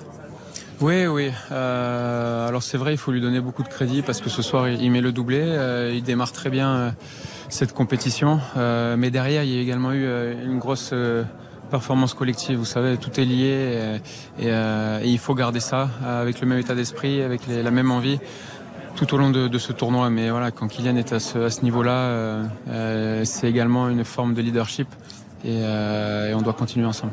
Merci Hugo, merci beaucoup d'être Hugo Lloris, le capitaine de l'équipe de Hugo Lloris, donc qui a de livrer ses premières impressions. Euh, on sent bien la volonté du capitaine de, recentrer sur le collectif et il a tout à fait raison. Tout à fait. Euh, voilà, néanmoins Xavier, on disait quand quand tu as un joueur comme ça dans une équipe qui à n'importe quel moment, on se faisait la réflexion pendant le direct, ça tournait plus trop devant. On sort qui Mbappé il faisait pas un très bon match, Dembélé était bien, Giroud t'as pas d'autres profils comme lui, mais en fait on se dit non tu peux pas sortir Mbappé. C'est un joueur à part, c'est un joueur à part, c'est un joueur talentueux et un joueur qui, même s'il n'est pas forcément en train de réaliser un grand match, est capable sur un éclair, une accélération de, de faire complètement, euh, de bouleverser le scénario d'une rencontre.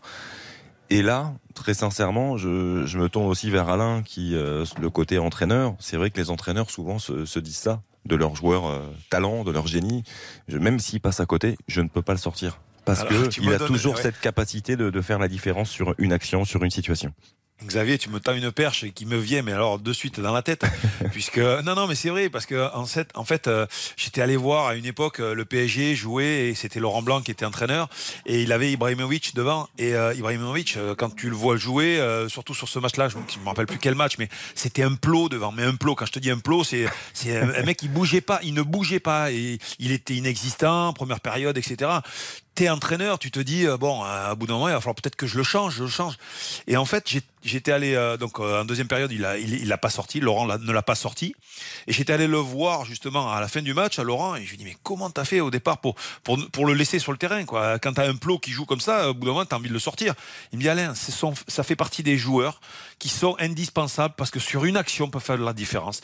Et Kylian c'est le même type de joueur à part qu'il est beaucoup plus mobile, beaucoup plus mobile et c'est difficile à vouloir le, sortir même si euh, s'il réussit pas tout ce qu'il veut, mais ce sont des joueurs de qualité au-dessus, c'est-à-dire qu'à tout moment, ils peuvent faire basculer le match dans le bon sens. Donc euh, voilà pourquoi la réponse euh, de Kylian, et euh, ça me rappelle un petit peu cette, cette anecdote que j'ai eue avec Laurent Blanc. Très intéressante. Et Karine, c'est vrai que parfois, il est agaçant, Kylian Mbappé, dans l'attitude. Là, par exemple, son attitude aujourd'hui, dans, son début de match, et même dans une bonne partie du match, elle est beaucoup moins bonne que contre l'Australie. Et on se dit, ah non, ça y est, il est dans un jour où il boude.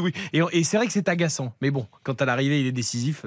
Oui, parce que l'adversité. Tu dis, il est agaçant, mais bon. L'adversité était tout autre, et c'est vrai qu'il n'a pas tout réussi jusqu'à marqué ce doublé et donc tu voyais le visage euh, beaucoup plus fermé. Tu voyais que lorsque il réussissait pas, euh, notamment sa très grosse occasion euh, face au but, il était déçu. Mais après, il est là dans les moments cruciaux, c'est important. Et je trouve que ce que Loris aussi dit, c'est vrai, c'est très important parce que on a euh, une réponse qui doit être collective. On aura toujours des joueurs euh, hors normes. Il y avait Zidane en 98 sur la finale et en 2006, il est fabuleux du début jusqu'à la fin. T'as Kylian Mbappé, mais il faut en fait que le reste tourne aussi. Et franchement, il y a eu plusieurs réponses très positives ce soir. Kylian Mbappé, il aime ce rôle-là du tueur, du l'homme qui te fait gagner. Après, je suis désolé, je ne comprends pas du tout. Qu'est-ce que c'est que cette histoire qui ne veuille pas parler aux médias Il n'a pas été critiqué, il a été juste. Même pas aux médias, c'est quand t'es homme du match, tu bah, as. c'est des médias. euh, oui, oui, non, mais je veux dire, c'est même pas les médias après. Ah oui, tu non, c'est pas les Français. De en toute façon, c'est les déclarations juste qui euh, partent dans le monde entier. Voilà, la déclaration officielle de l'homme Et du je match. ne comprends pas pourquoi, parce qu'en fait, oui, on a moins parlé de lui, mais c'est quand même normal. T'avais Karim Benzema qui était Ballon d'Or et t'avais cette incertitude. L'argument, c'est pas on a moins parlé de moi, je parle pas. L'argument, c'est je me concentre sur la compétition et on verra plus tard. Non, non, mais. La réalité, c'est qu'en fait, Karim Benzema a été beaucoup préservé. C'est ça que je veux te dire. Depuis plusieurs semaines, on faisait pas toutes nos unes sur Kylian Mbappé. Il n'y a pas eu euh, de soucis avec Kylian Mbappé. Bah, ça l'a piqué, ça l'a énervé, c'est très bien. Ah ben voilà, donc en fait, il n'était pas content qu'on parle de lui. Bah, sans C'est d'accord. doute, mais c'est ça les grands champions, Alain. Karine, Karine, je pense que je pense que il, il veut pas parler après chaque match. Par contre, je pense qu'il parlera à la fin de la Coupe du Monde quand il sera élu meilleur joueur de la Coupe du Monde. Il parlera. Non mais euh, Bogo, en fait, juste, euh, euh, Non, mais si tu raison, parles pas par rapport au fait que tu as été meilleur tu joueur, tu as une amende. Je trouve ça lunaire en fait. Tu dis Ah, deux banalités comme tous les footballeurs peuvent dire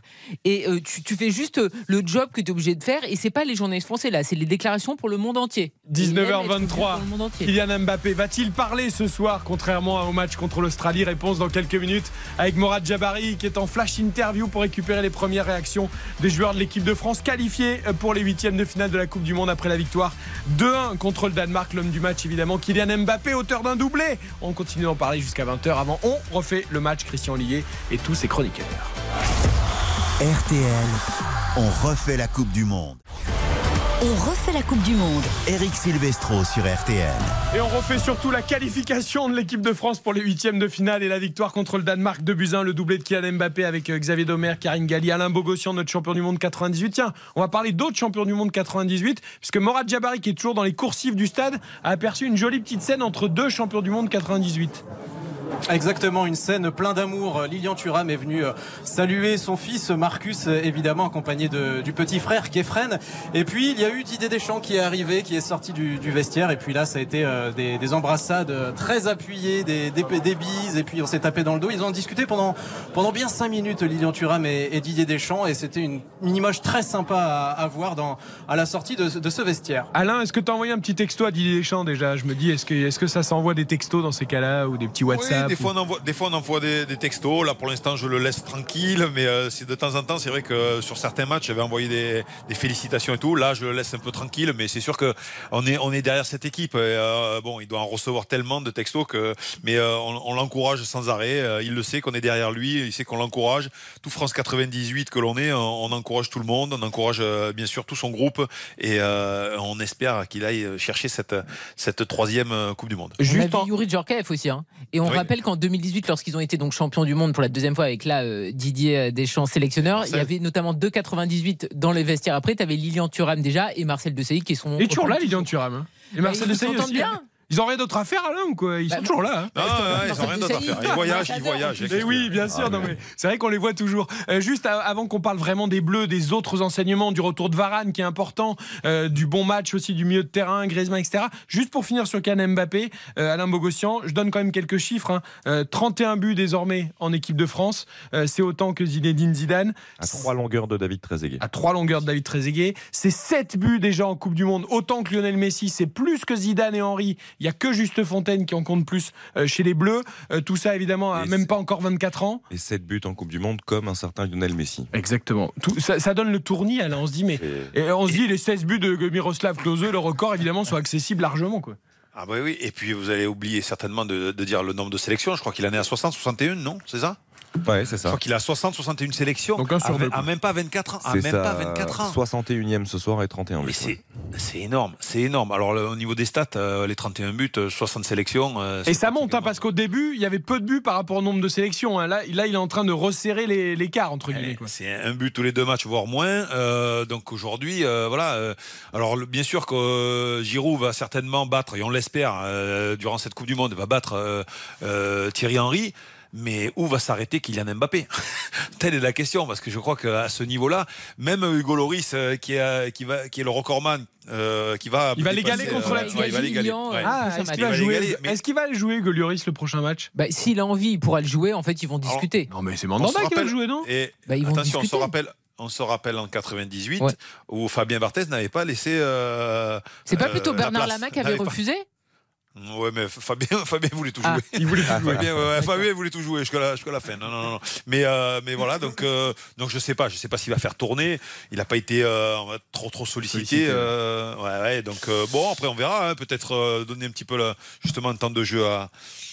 À... à Mandanda ou à Areola À Mandanda, pour, pour Steve, jouer ce Steve, match. ouais, Steve, Euh, tout à fait, Alain, tout à je te coupe parce qu'on a encore une publicité à faire, mais on va justement éca- on va élargir le débat sur l'ensemble de cette équipe de France. On a beaucoup parlé de Kylian Mbappé parce que c'est évidemment l'homme du jour avec son doublé et cette victoire contre le Danemark de 1. Mais il y a beaucoup d'enseignements à tirer de ce match face à une nation top 10 du classement FIFA. Là, il n'y a pas de ouais, c'était l'Australie, non, c'était le Danemark. La France a gagné. Oh la. France est qualifiée en huitième de finale. Et là, ça commence à dire quelque chose. On en parle juste après la pub. RTL, on refait la Coupe du Monde. On refait la Coupe du Monde. Eric Silvestro sur RTL. On refait la Coupe du Monde jusqu'à 23h sur RTL avec toute l'équipe. Xavier Domer, Karine Galli, Alain Bogossian, notre champion du monde 98 à venir dans une demi-heure. On refait l'équipe de France. On refait le match avec Christian Olivier, tous ses chroniqueurs.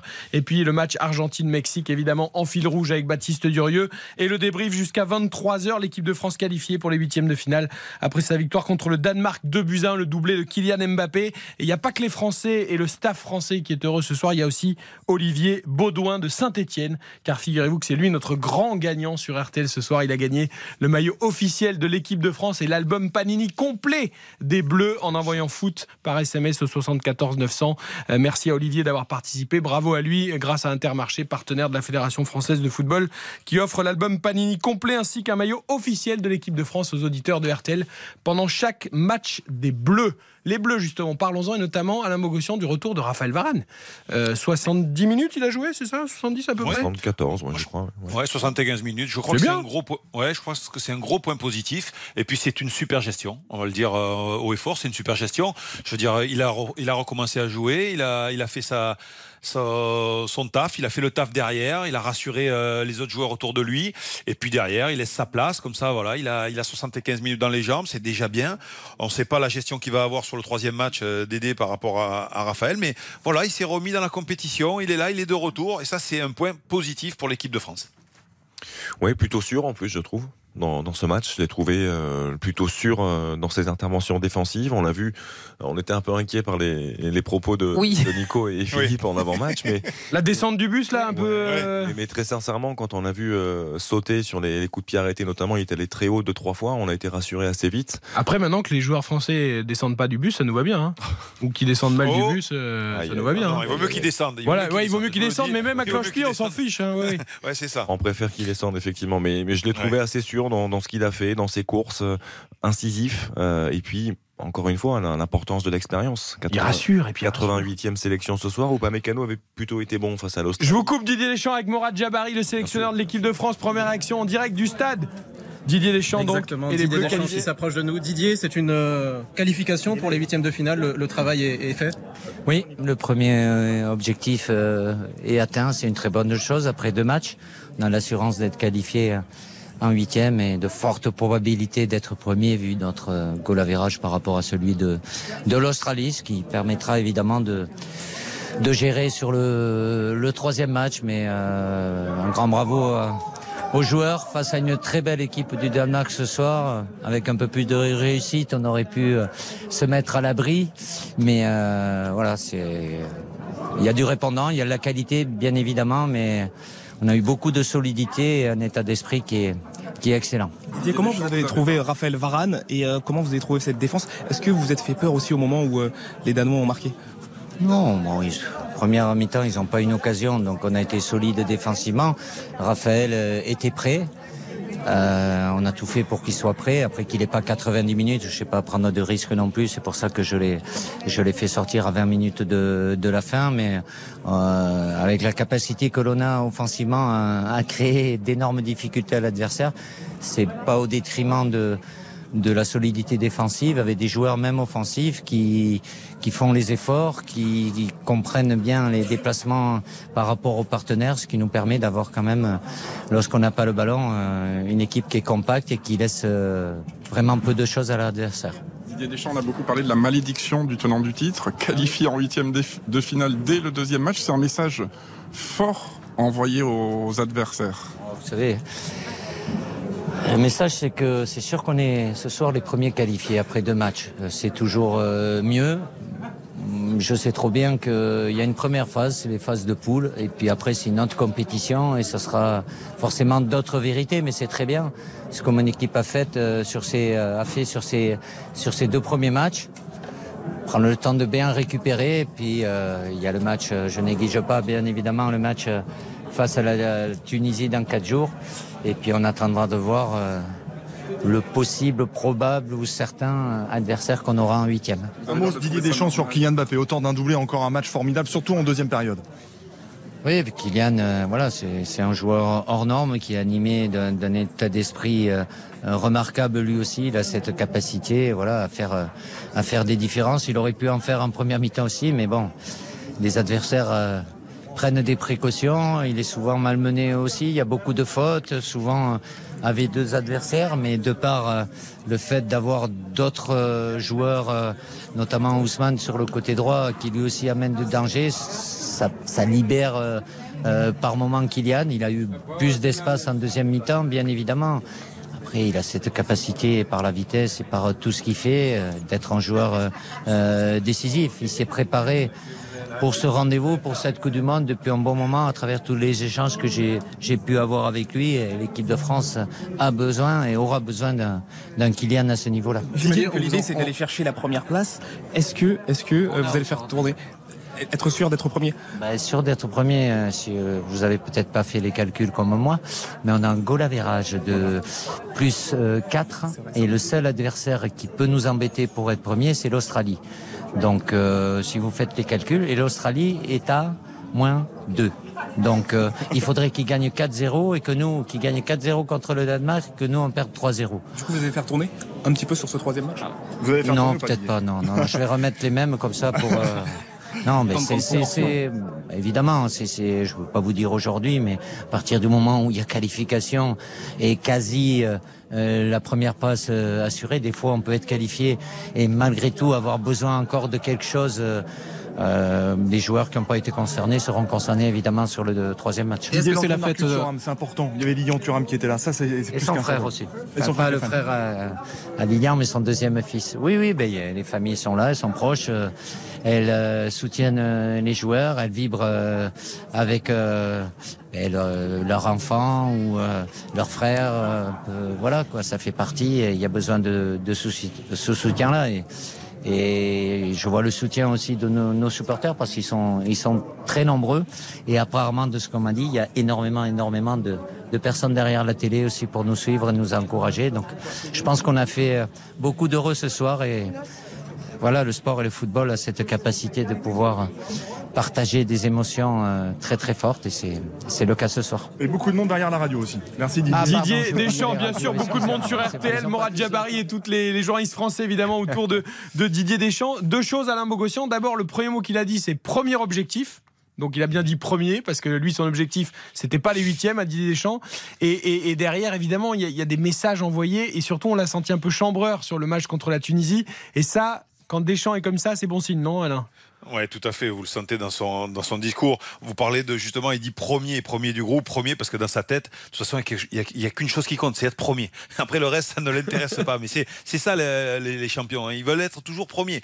Il y a premier. Moi, ce que j'ai relevé dans son discours, c'est l'état d'esprit. Alors c'est vrai qu'il il utilise souvent ce terme-là. L'état d'esprit est important. L'état d'esprit de Kylian, l'état d'esprit du groupe, l'état d'esprit des joueurs qui rentrent.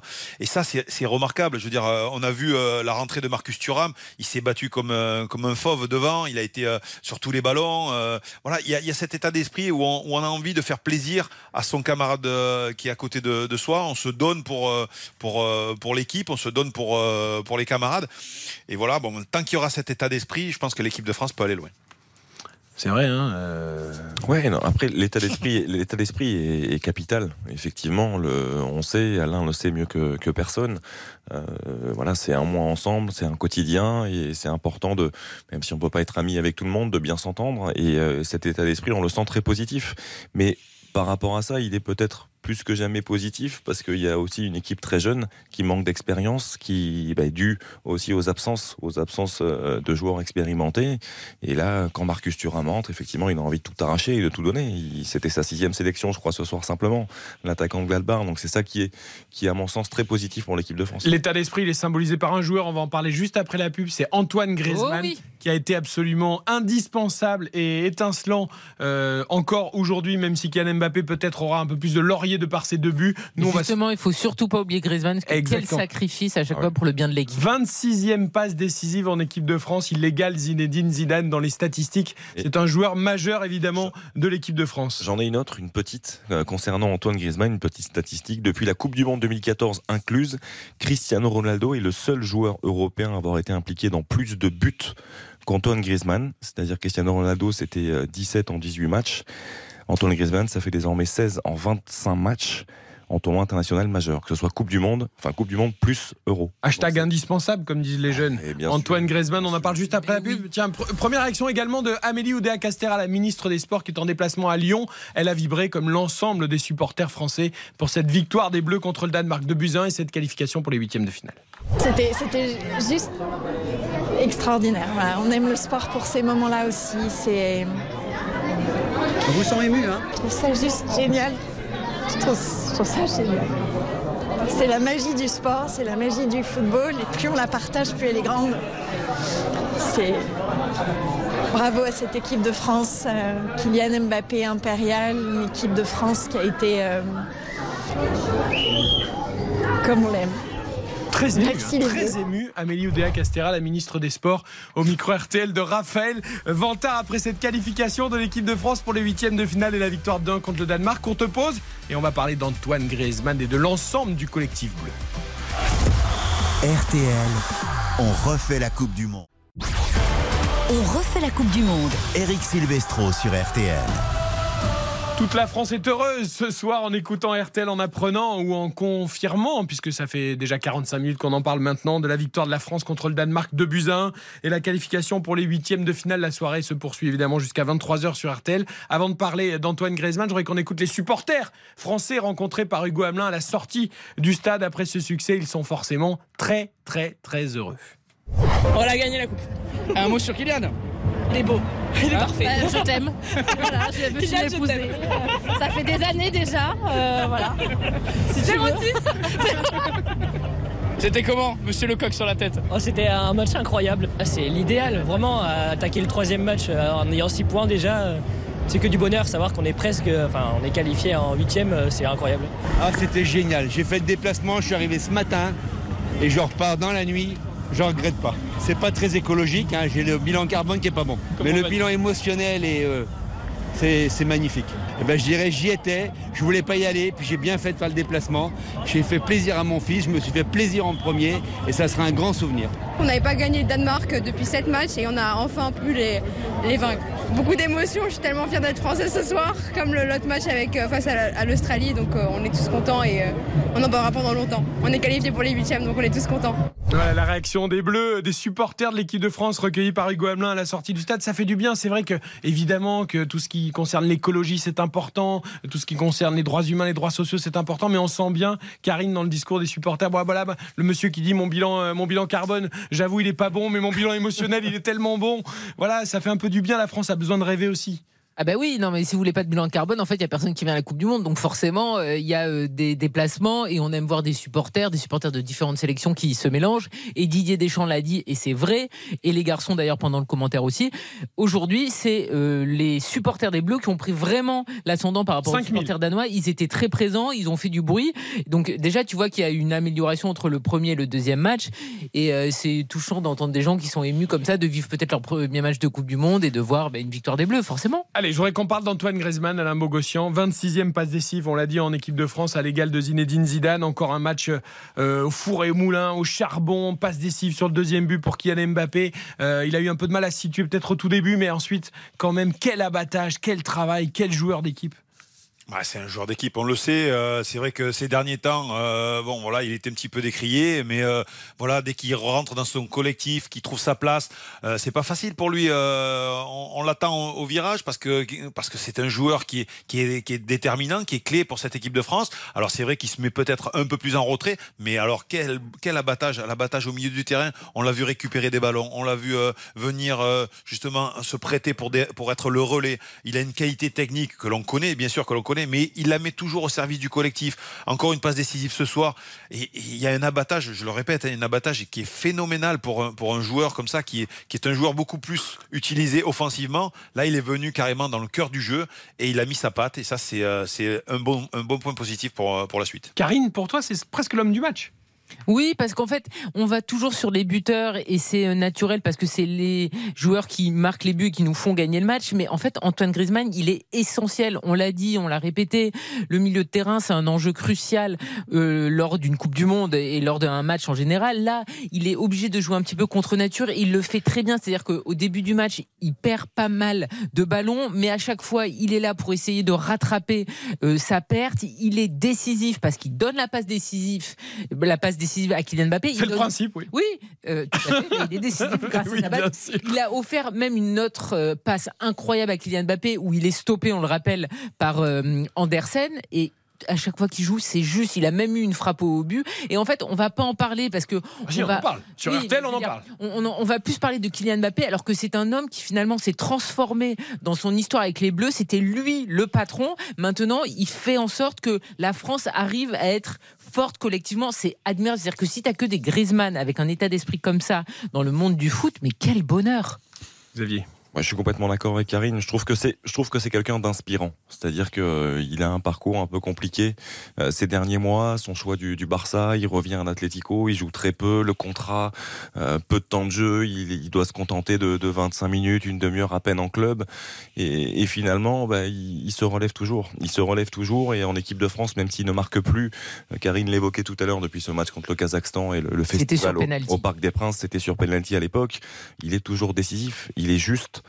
Il a un volume et une activité remarquable dans un rôle un peu différent aujourd'hui parce que il jouait souvent à la, pointe en soutien en tant que meneur de jeu. Là, on le voit défensivement, c'est vraiment un 4-3-3 qui se réorganise et, il vient vraiment aider à la récupération. Il fait plus qu'aider. C'est-à-dire que là, on l'a vu tacler, euh, faire des courses euh, de repli défensif incroyables et, et garder malgré tout cette lucidité, cette justesse dans le dernier geste parce que le centre, le ballon qui donne à Kylian Mbappé sur le deuxième but, c'est une véritable merveille. Donc euh, c'est un, exemple. Moi, j'en ai marre des critiques envers Antoine Griezmann parce que je trouve que c'est un exemple de, combat, de volonté et de, solidarité aussi. C'est le symbole de cette solidarité de l'équipe de France. Alain Bogossian, en vous écoutant tous, je me dis Lloris, gardien solide, capitaine, expérience. Varane, le retour du taulier en défense qui rassure à côté de lui. Euh, Rabiot, qui a pris une super dimension dans cette Coupe du Monde. Chouameni, qui fait pas de bruit mais qui fait le boulot. Griezmann, qui est le moteur. Mbappé, qui est le facteur X. Euh, et on va vraiment commencer à avoir de l'ambition dans cette Coupe du Monde finalement. Bah là, c'est là, vous avez cité pratiquement une épine dorsale Bah oui. de l'équipe de France. Oui, c'est tout à fait l'épine dorsale de l'équipe de France. Pour rajouter, allez, un, mot particulier, c'est le, c'est le maillon en fait. Euh, Griezmann, c'est le maillon de cette équipe de France. C'est-à-dire que c'est lui qui joint tout le monde. Donc euh, c'est le lien qu'il fait avec les autres.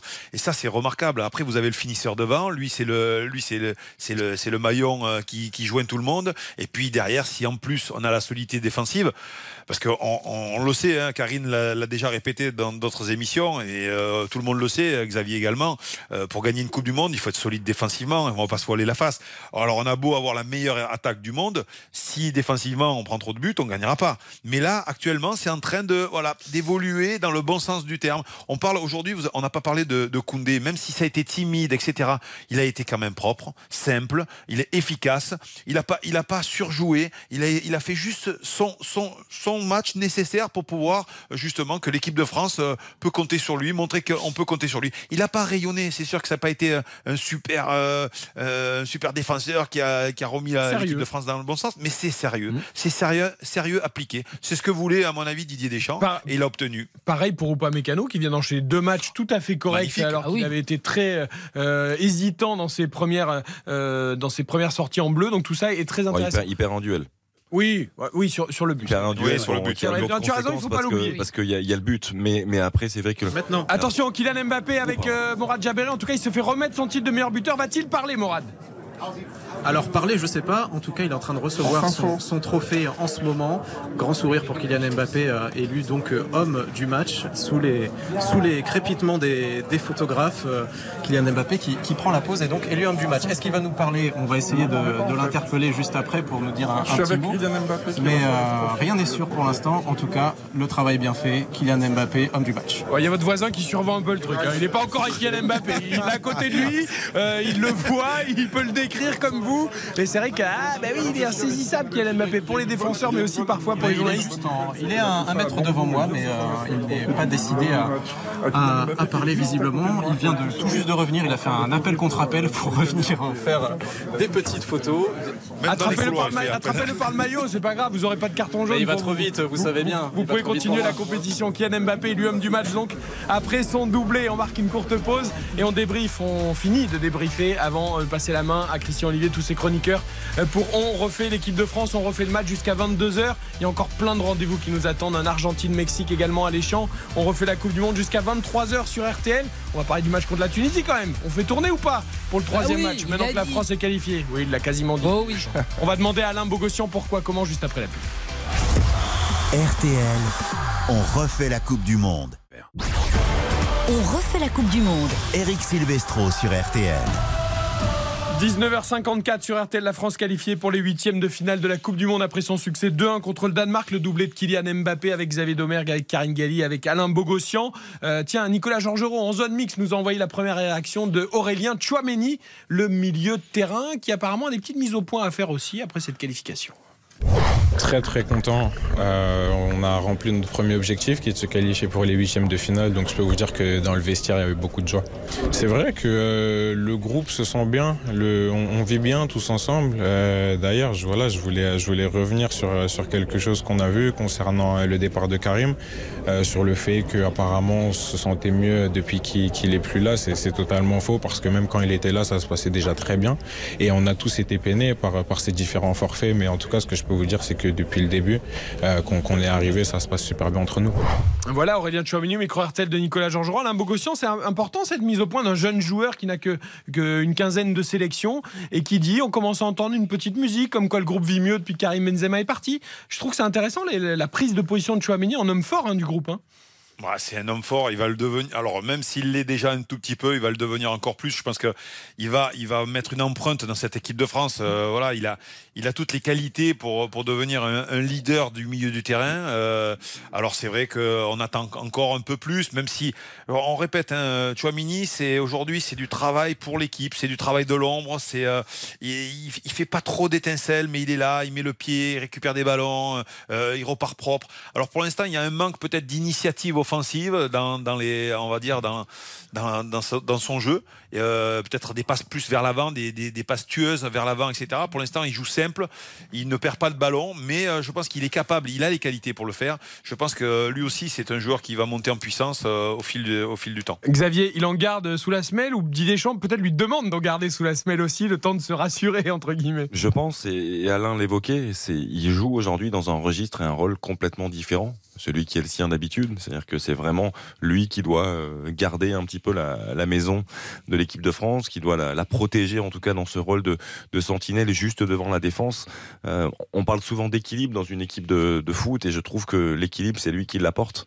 Et paradoxalement, alors que Chouameni a été un petit peu plus rayonnant que lui euh, lors des derniers rassemblements. C'est Adrien Rabiot qui. un peu plus de liberté, il l'avait réclamé, hein, cette liberté. Qui a davantage de liberté et qui, qui, fait les efforts, qui se projette, qui est décisif, qui ce soir fait un, un match immense, pour moi en tout cas personnellement. Et c'est vrai qu'on parle souvent d'équilibre, Alain le sait, dans ce, ce poste de, dans le cœur du jeu, et je trouve qu'il symbolise très bien cet équilibre. Le, le puzzle s'assemble, Karine Galli. Oui, oui, honnêtement, euh, je le répète, moi, Rabiot, j'ai toujours trouvé qu'il était plutôt neutre en bleu et j'en attendais beaucoup plus. Et là, sur les deux matchs, il y a euh, un Rabiot qui est métamorphosé. C'est incroyable de voir le nombre de fois où il se projette dans la surface, où il est en situation soit de marquer, soit d'être servi, soit de servir. Euh, il est dans une progression qui fait plaisir à voir et dont on a forcément besoin parce qu'il faut que notre milieu de terrain soit bon pour qu'on aille loin dans cette Coupe du Monde. Alors Chouameni, forcément, il pâtit un petit peu de la comparaison parce qu'il est obligé de rester un petit peu plus bas et euh, d'être souvent aussi un relais avec la, défense centrale. On l'a vu très souvent, hein, redescendre entre Varane et Upamecano pour euh, être le premier relanceur. Mais euh, ça fonctionne bien pour l'instant. Après, c'est toujours pareil. J'attends de voir aussi toujours quand ça continue, quand ça commencera à être encore plus dur, mais en tout cas, c'est de bon augure. Là, ils se sont bien trouvés. Alain Bogossian, le match contre la Tunisie, mercredi, on a bien compris, Didier Deschamps à 10, 6 points, plus 4, l'Australie 3 points, moins 2. Il faudrait un, cataclysme pour qu'on ne finisse pas premier du groupe. Euh, on fait tourner, on fait comme en 98, comme en 2018, on garde des forces? Ah, bien sûr, c'est obligé. Il l'a dit. Bon, on va pas, on va pas se voiler la face. C'est Didier qui l'a dit, mais on, l'avait imaginé aussi. On l'aurait imaginé. Bien sûr qu'il faut garder des forces. Il faut équilibrer les forces. Si on veut aller au bout, il va falloir euh, petit à petit euh, régénérer un petit peu. Ceux qui ont le plus joué, il va falloir peut-être un petit peu laisser la place pour les autres, pour qu'ils trouvent un petit peu de confiance je le répète, hein, une compétition comme celle-ci, une, Coupe du Monde, ça se gagne à 17, 18 joueurs. Euh, il, faut, il, va falloir faire tourner parce qu'il va falloir, euh, à mon avis, alléger certains joueurs. Il va falloir récupérer pour, euh, pour justement avoir du jus pour le huitième de finale, parce qu'aujourd'hui nous sommes qualifiés. Donc il va falloir garder du jus pour le huitième, le quart, la demi et voir notre finale. Alain, en 15 secondes, tu me dis oui ou non à chaque fois. Lloris, on tourne ou on tourne pas? Allez, oui. Oui. Varane? Varane, il faut encore qu'il rejoue euh, allez, 60 minutes, 70 minutes. Ok. Griezmann Griezmann, je le ferai reposer, oui. Ok. Mbappé Mbappé, il est jeune, euh, il peut faire 45 minutes. Allez, voilà pour Alain Bogossian. Merci Alain. En tout cas, on se retrouve demain matin avec euh, Stéphane Carpentier à 8h35 en direct pour On. On refait la Coupe du Monde, l'analyse d'Alain Bogossian. La soirée n'est pas terminée sur RTL, la soirée foot. On refait l'équipe de France, Christian Olivier, tous ses chroniqueurs à venir. Puis on refait la Coupe du Monde jusqu'à 23h. RTL, on refait la Coupe du Monde. RTL. 20h et une minute. On refait l'équipe de France à venir juste après les infos de Victor Porcher. Et d'abord, vous l'avez suivi sur RTL, la France, donc première qualifiée pour les huitièmes de finale de la Coupe du Monde après sa victoire 2-1 contre le Danemark. Deux buts de Kylian Mbappé ont permis aux Bleus de se sortir d'un match compliqué. Nous y reviendrons tout au long de la soirée sur RTL alors que l'Argentine joue elle sa survie dans ce mondial? Victoire interdite, euh, défaite interdite pour les coéquipiers de Lionel Messi qui joue contre le Mexique. La deuxième information à retenir, au choc s'ajoute l'inquiétude en Italie après le glissement de terrain provoqué par de fortes pluie sur l'île d'Ischia au large de Naples. Dans un premier temps, cet après-midi, Matteo Salvini, le vice-premier ministre, annonçait le décès de huit personnes. Information rapidement démentie. Alors après ces informations euh, contradictoires sur le bilan humain, le préfet de Naples s'est exprimé tout à l'heure pour faire état d'une première victime. Les secours sont partis ce matin. et je dois tout de suite préciser une chose. Il y a actuellement un décès confirmé, une femme. Et parmi les nombreux disparus, huit ont récemment été retrouvés, dont un enfant, et nous avons tout de même encore une dizaine de disparus. Claudio Palomba, le préfet de Naples, en conférence de presse tout à l'heure. La troisième information à, retenir, 6 millions d'euros supplémentaires pour la livraison de céréales d'Ukraine vers le Yémen et le Soudan. C'est l'annonce d'Emmanuel Macron sur son compte Twitter. Les pays les plus fragiles ne doivent pas payer le prix d'une guerre qu'ils n'ont pas voulu, a expliqué le président. Dans le même temps, Kiev commémorait aujourd'hui l'Holodomor, la grande famine de 1933 à 1934 en Ukraine provoquée par le régime de Staline. Un mot de votre météo pour demain. De la Bretagne Au Cotentin, le, dès le matin, le temps est, est, couvert. Des pluies parfois marquées et durables se maintiennent une bonne partie de la journée. Sur le reste du pays, le temps est plus calme mais très nuageux, parfois gris en début de journée. Les maximales ne dépassent pas 6 à 11 degrés sur le quart nord-est du pays jusqu'à la région parisienne. Ailleurs, elles vont de 11 à 16 degrés du nord au sud en général. Les courses demain, elles seront à, Toulouse. Les pronostics de Dominique Cordier, il vous conseille de jouer le 10, le 17, le 5, le 14, le 4, l'As et le 16. Sa dernière minute, c'est le 14 Diva Donna. RTL, il est 20h passé de 4 minutes. Tout de suite, euh, dans un instant, vous retrouvez Christian Olivier pour On refait la Coupe du Monde. Merci Victor. Prochaines informations? Euh, il n'y en a pas. Demain matin Demain matin, Mais bien ça, sûr. Voilà, j'attendais demain matin les informations. je vais rentrer quand même. Bien sûr, les informations ne s'arrêtent jamais sur l'antenne de RTL. 20h04 minutes, après une toute petite interruption, on refait le match spécial Coupe du monde de football, vous le savez, l'équipe de France est la première sélection de ce mondial 2022 à se qualifier officiellement pour les huitièmes de finale de la compétition, alors qu'on joue depuis maintenant 4 minutes entre l'Argentine et le Mexique et le score est de 0 à 0. À tout de suite.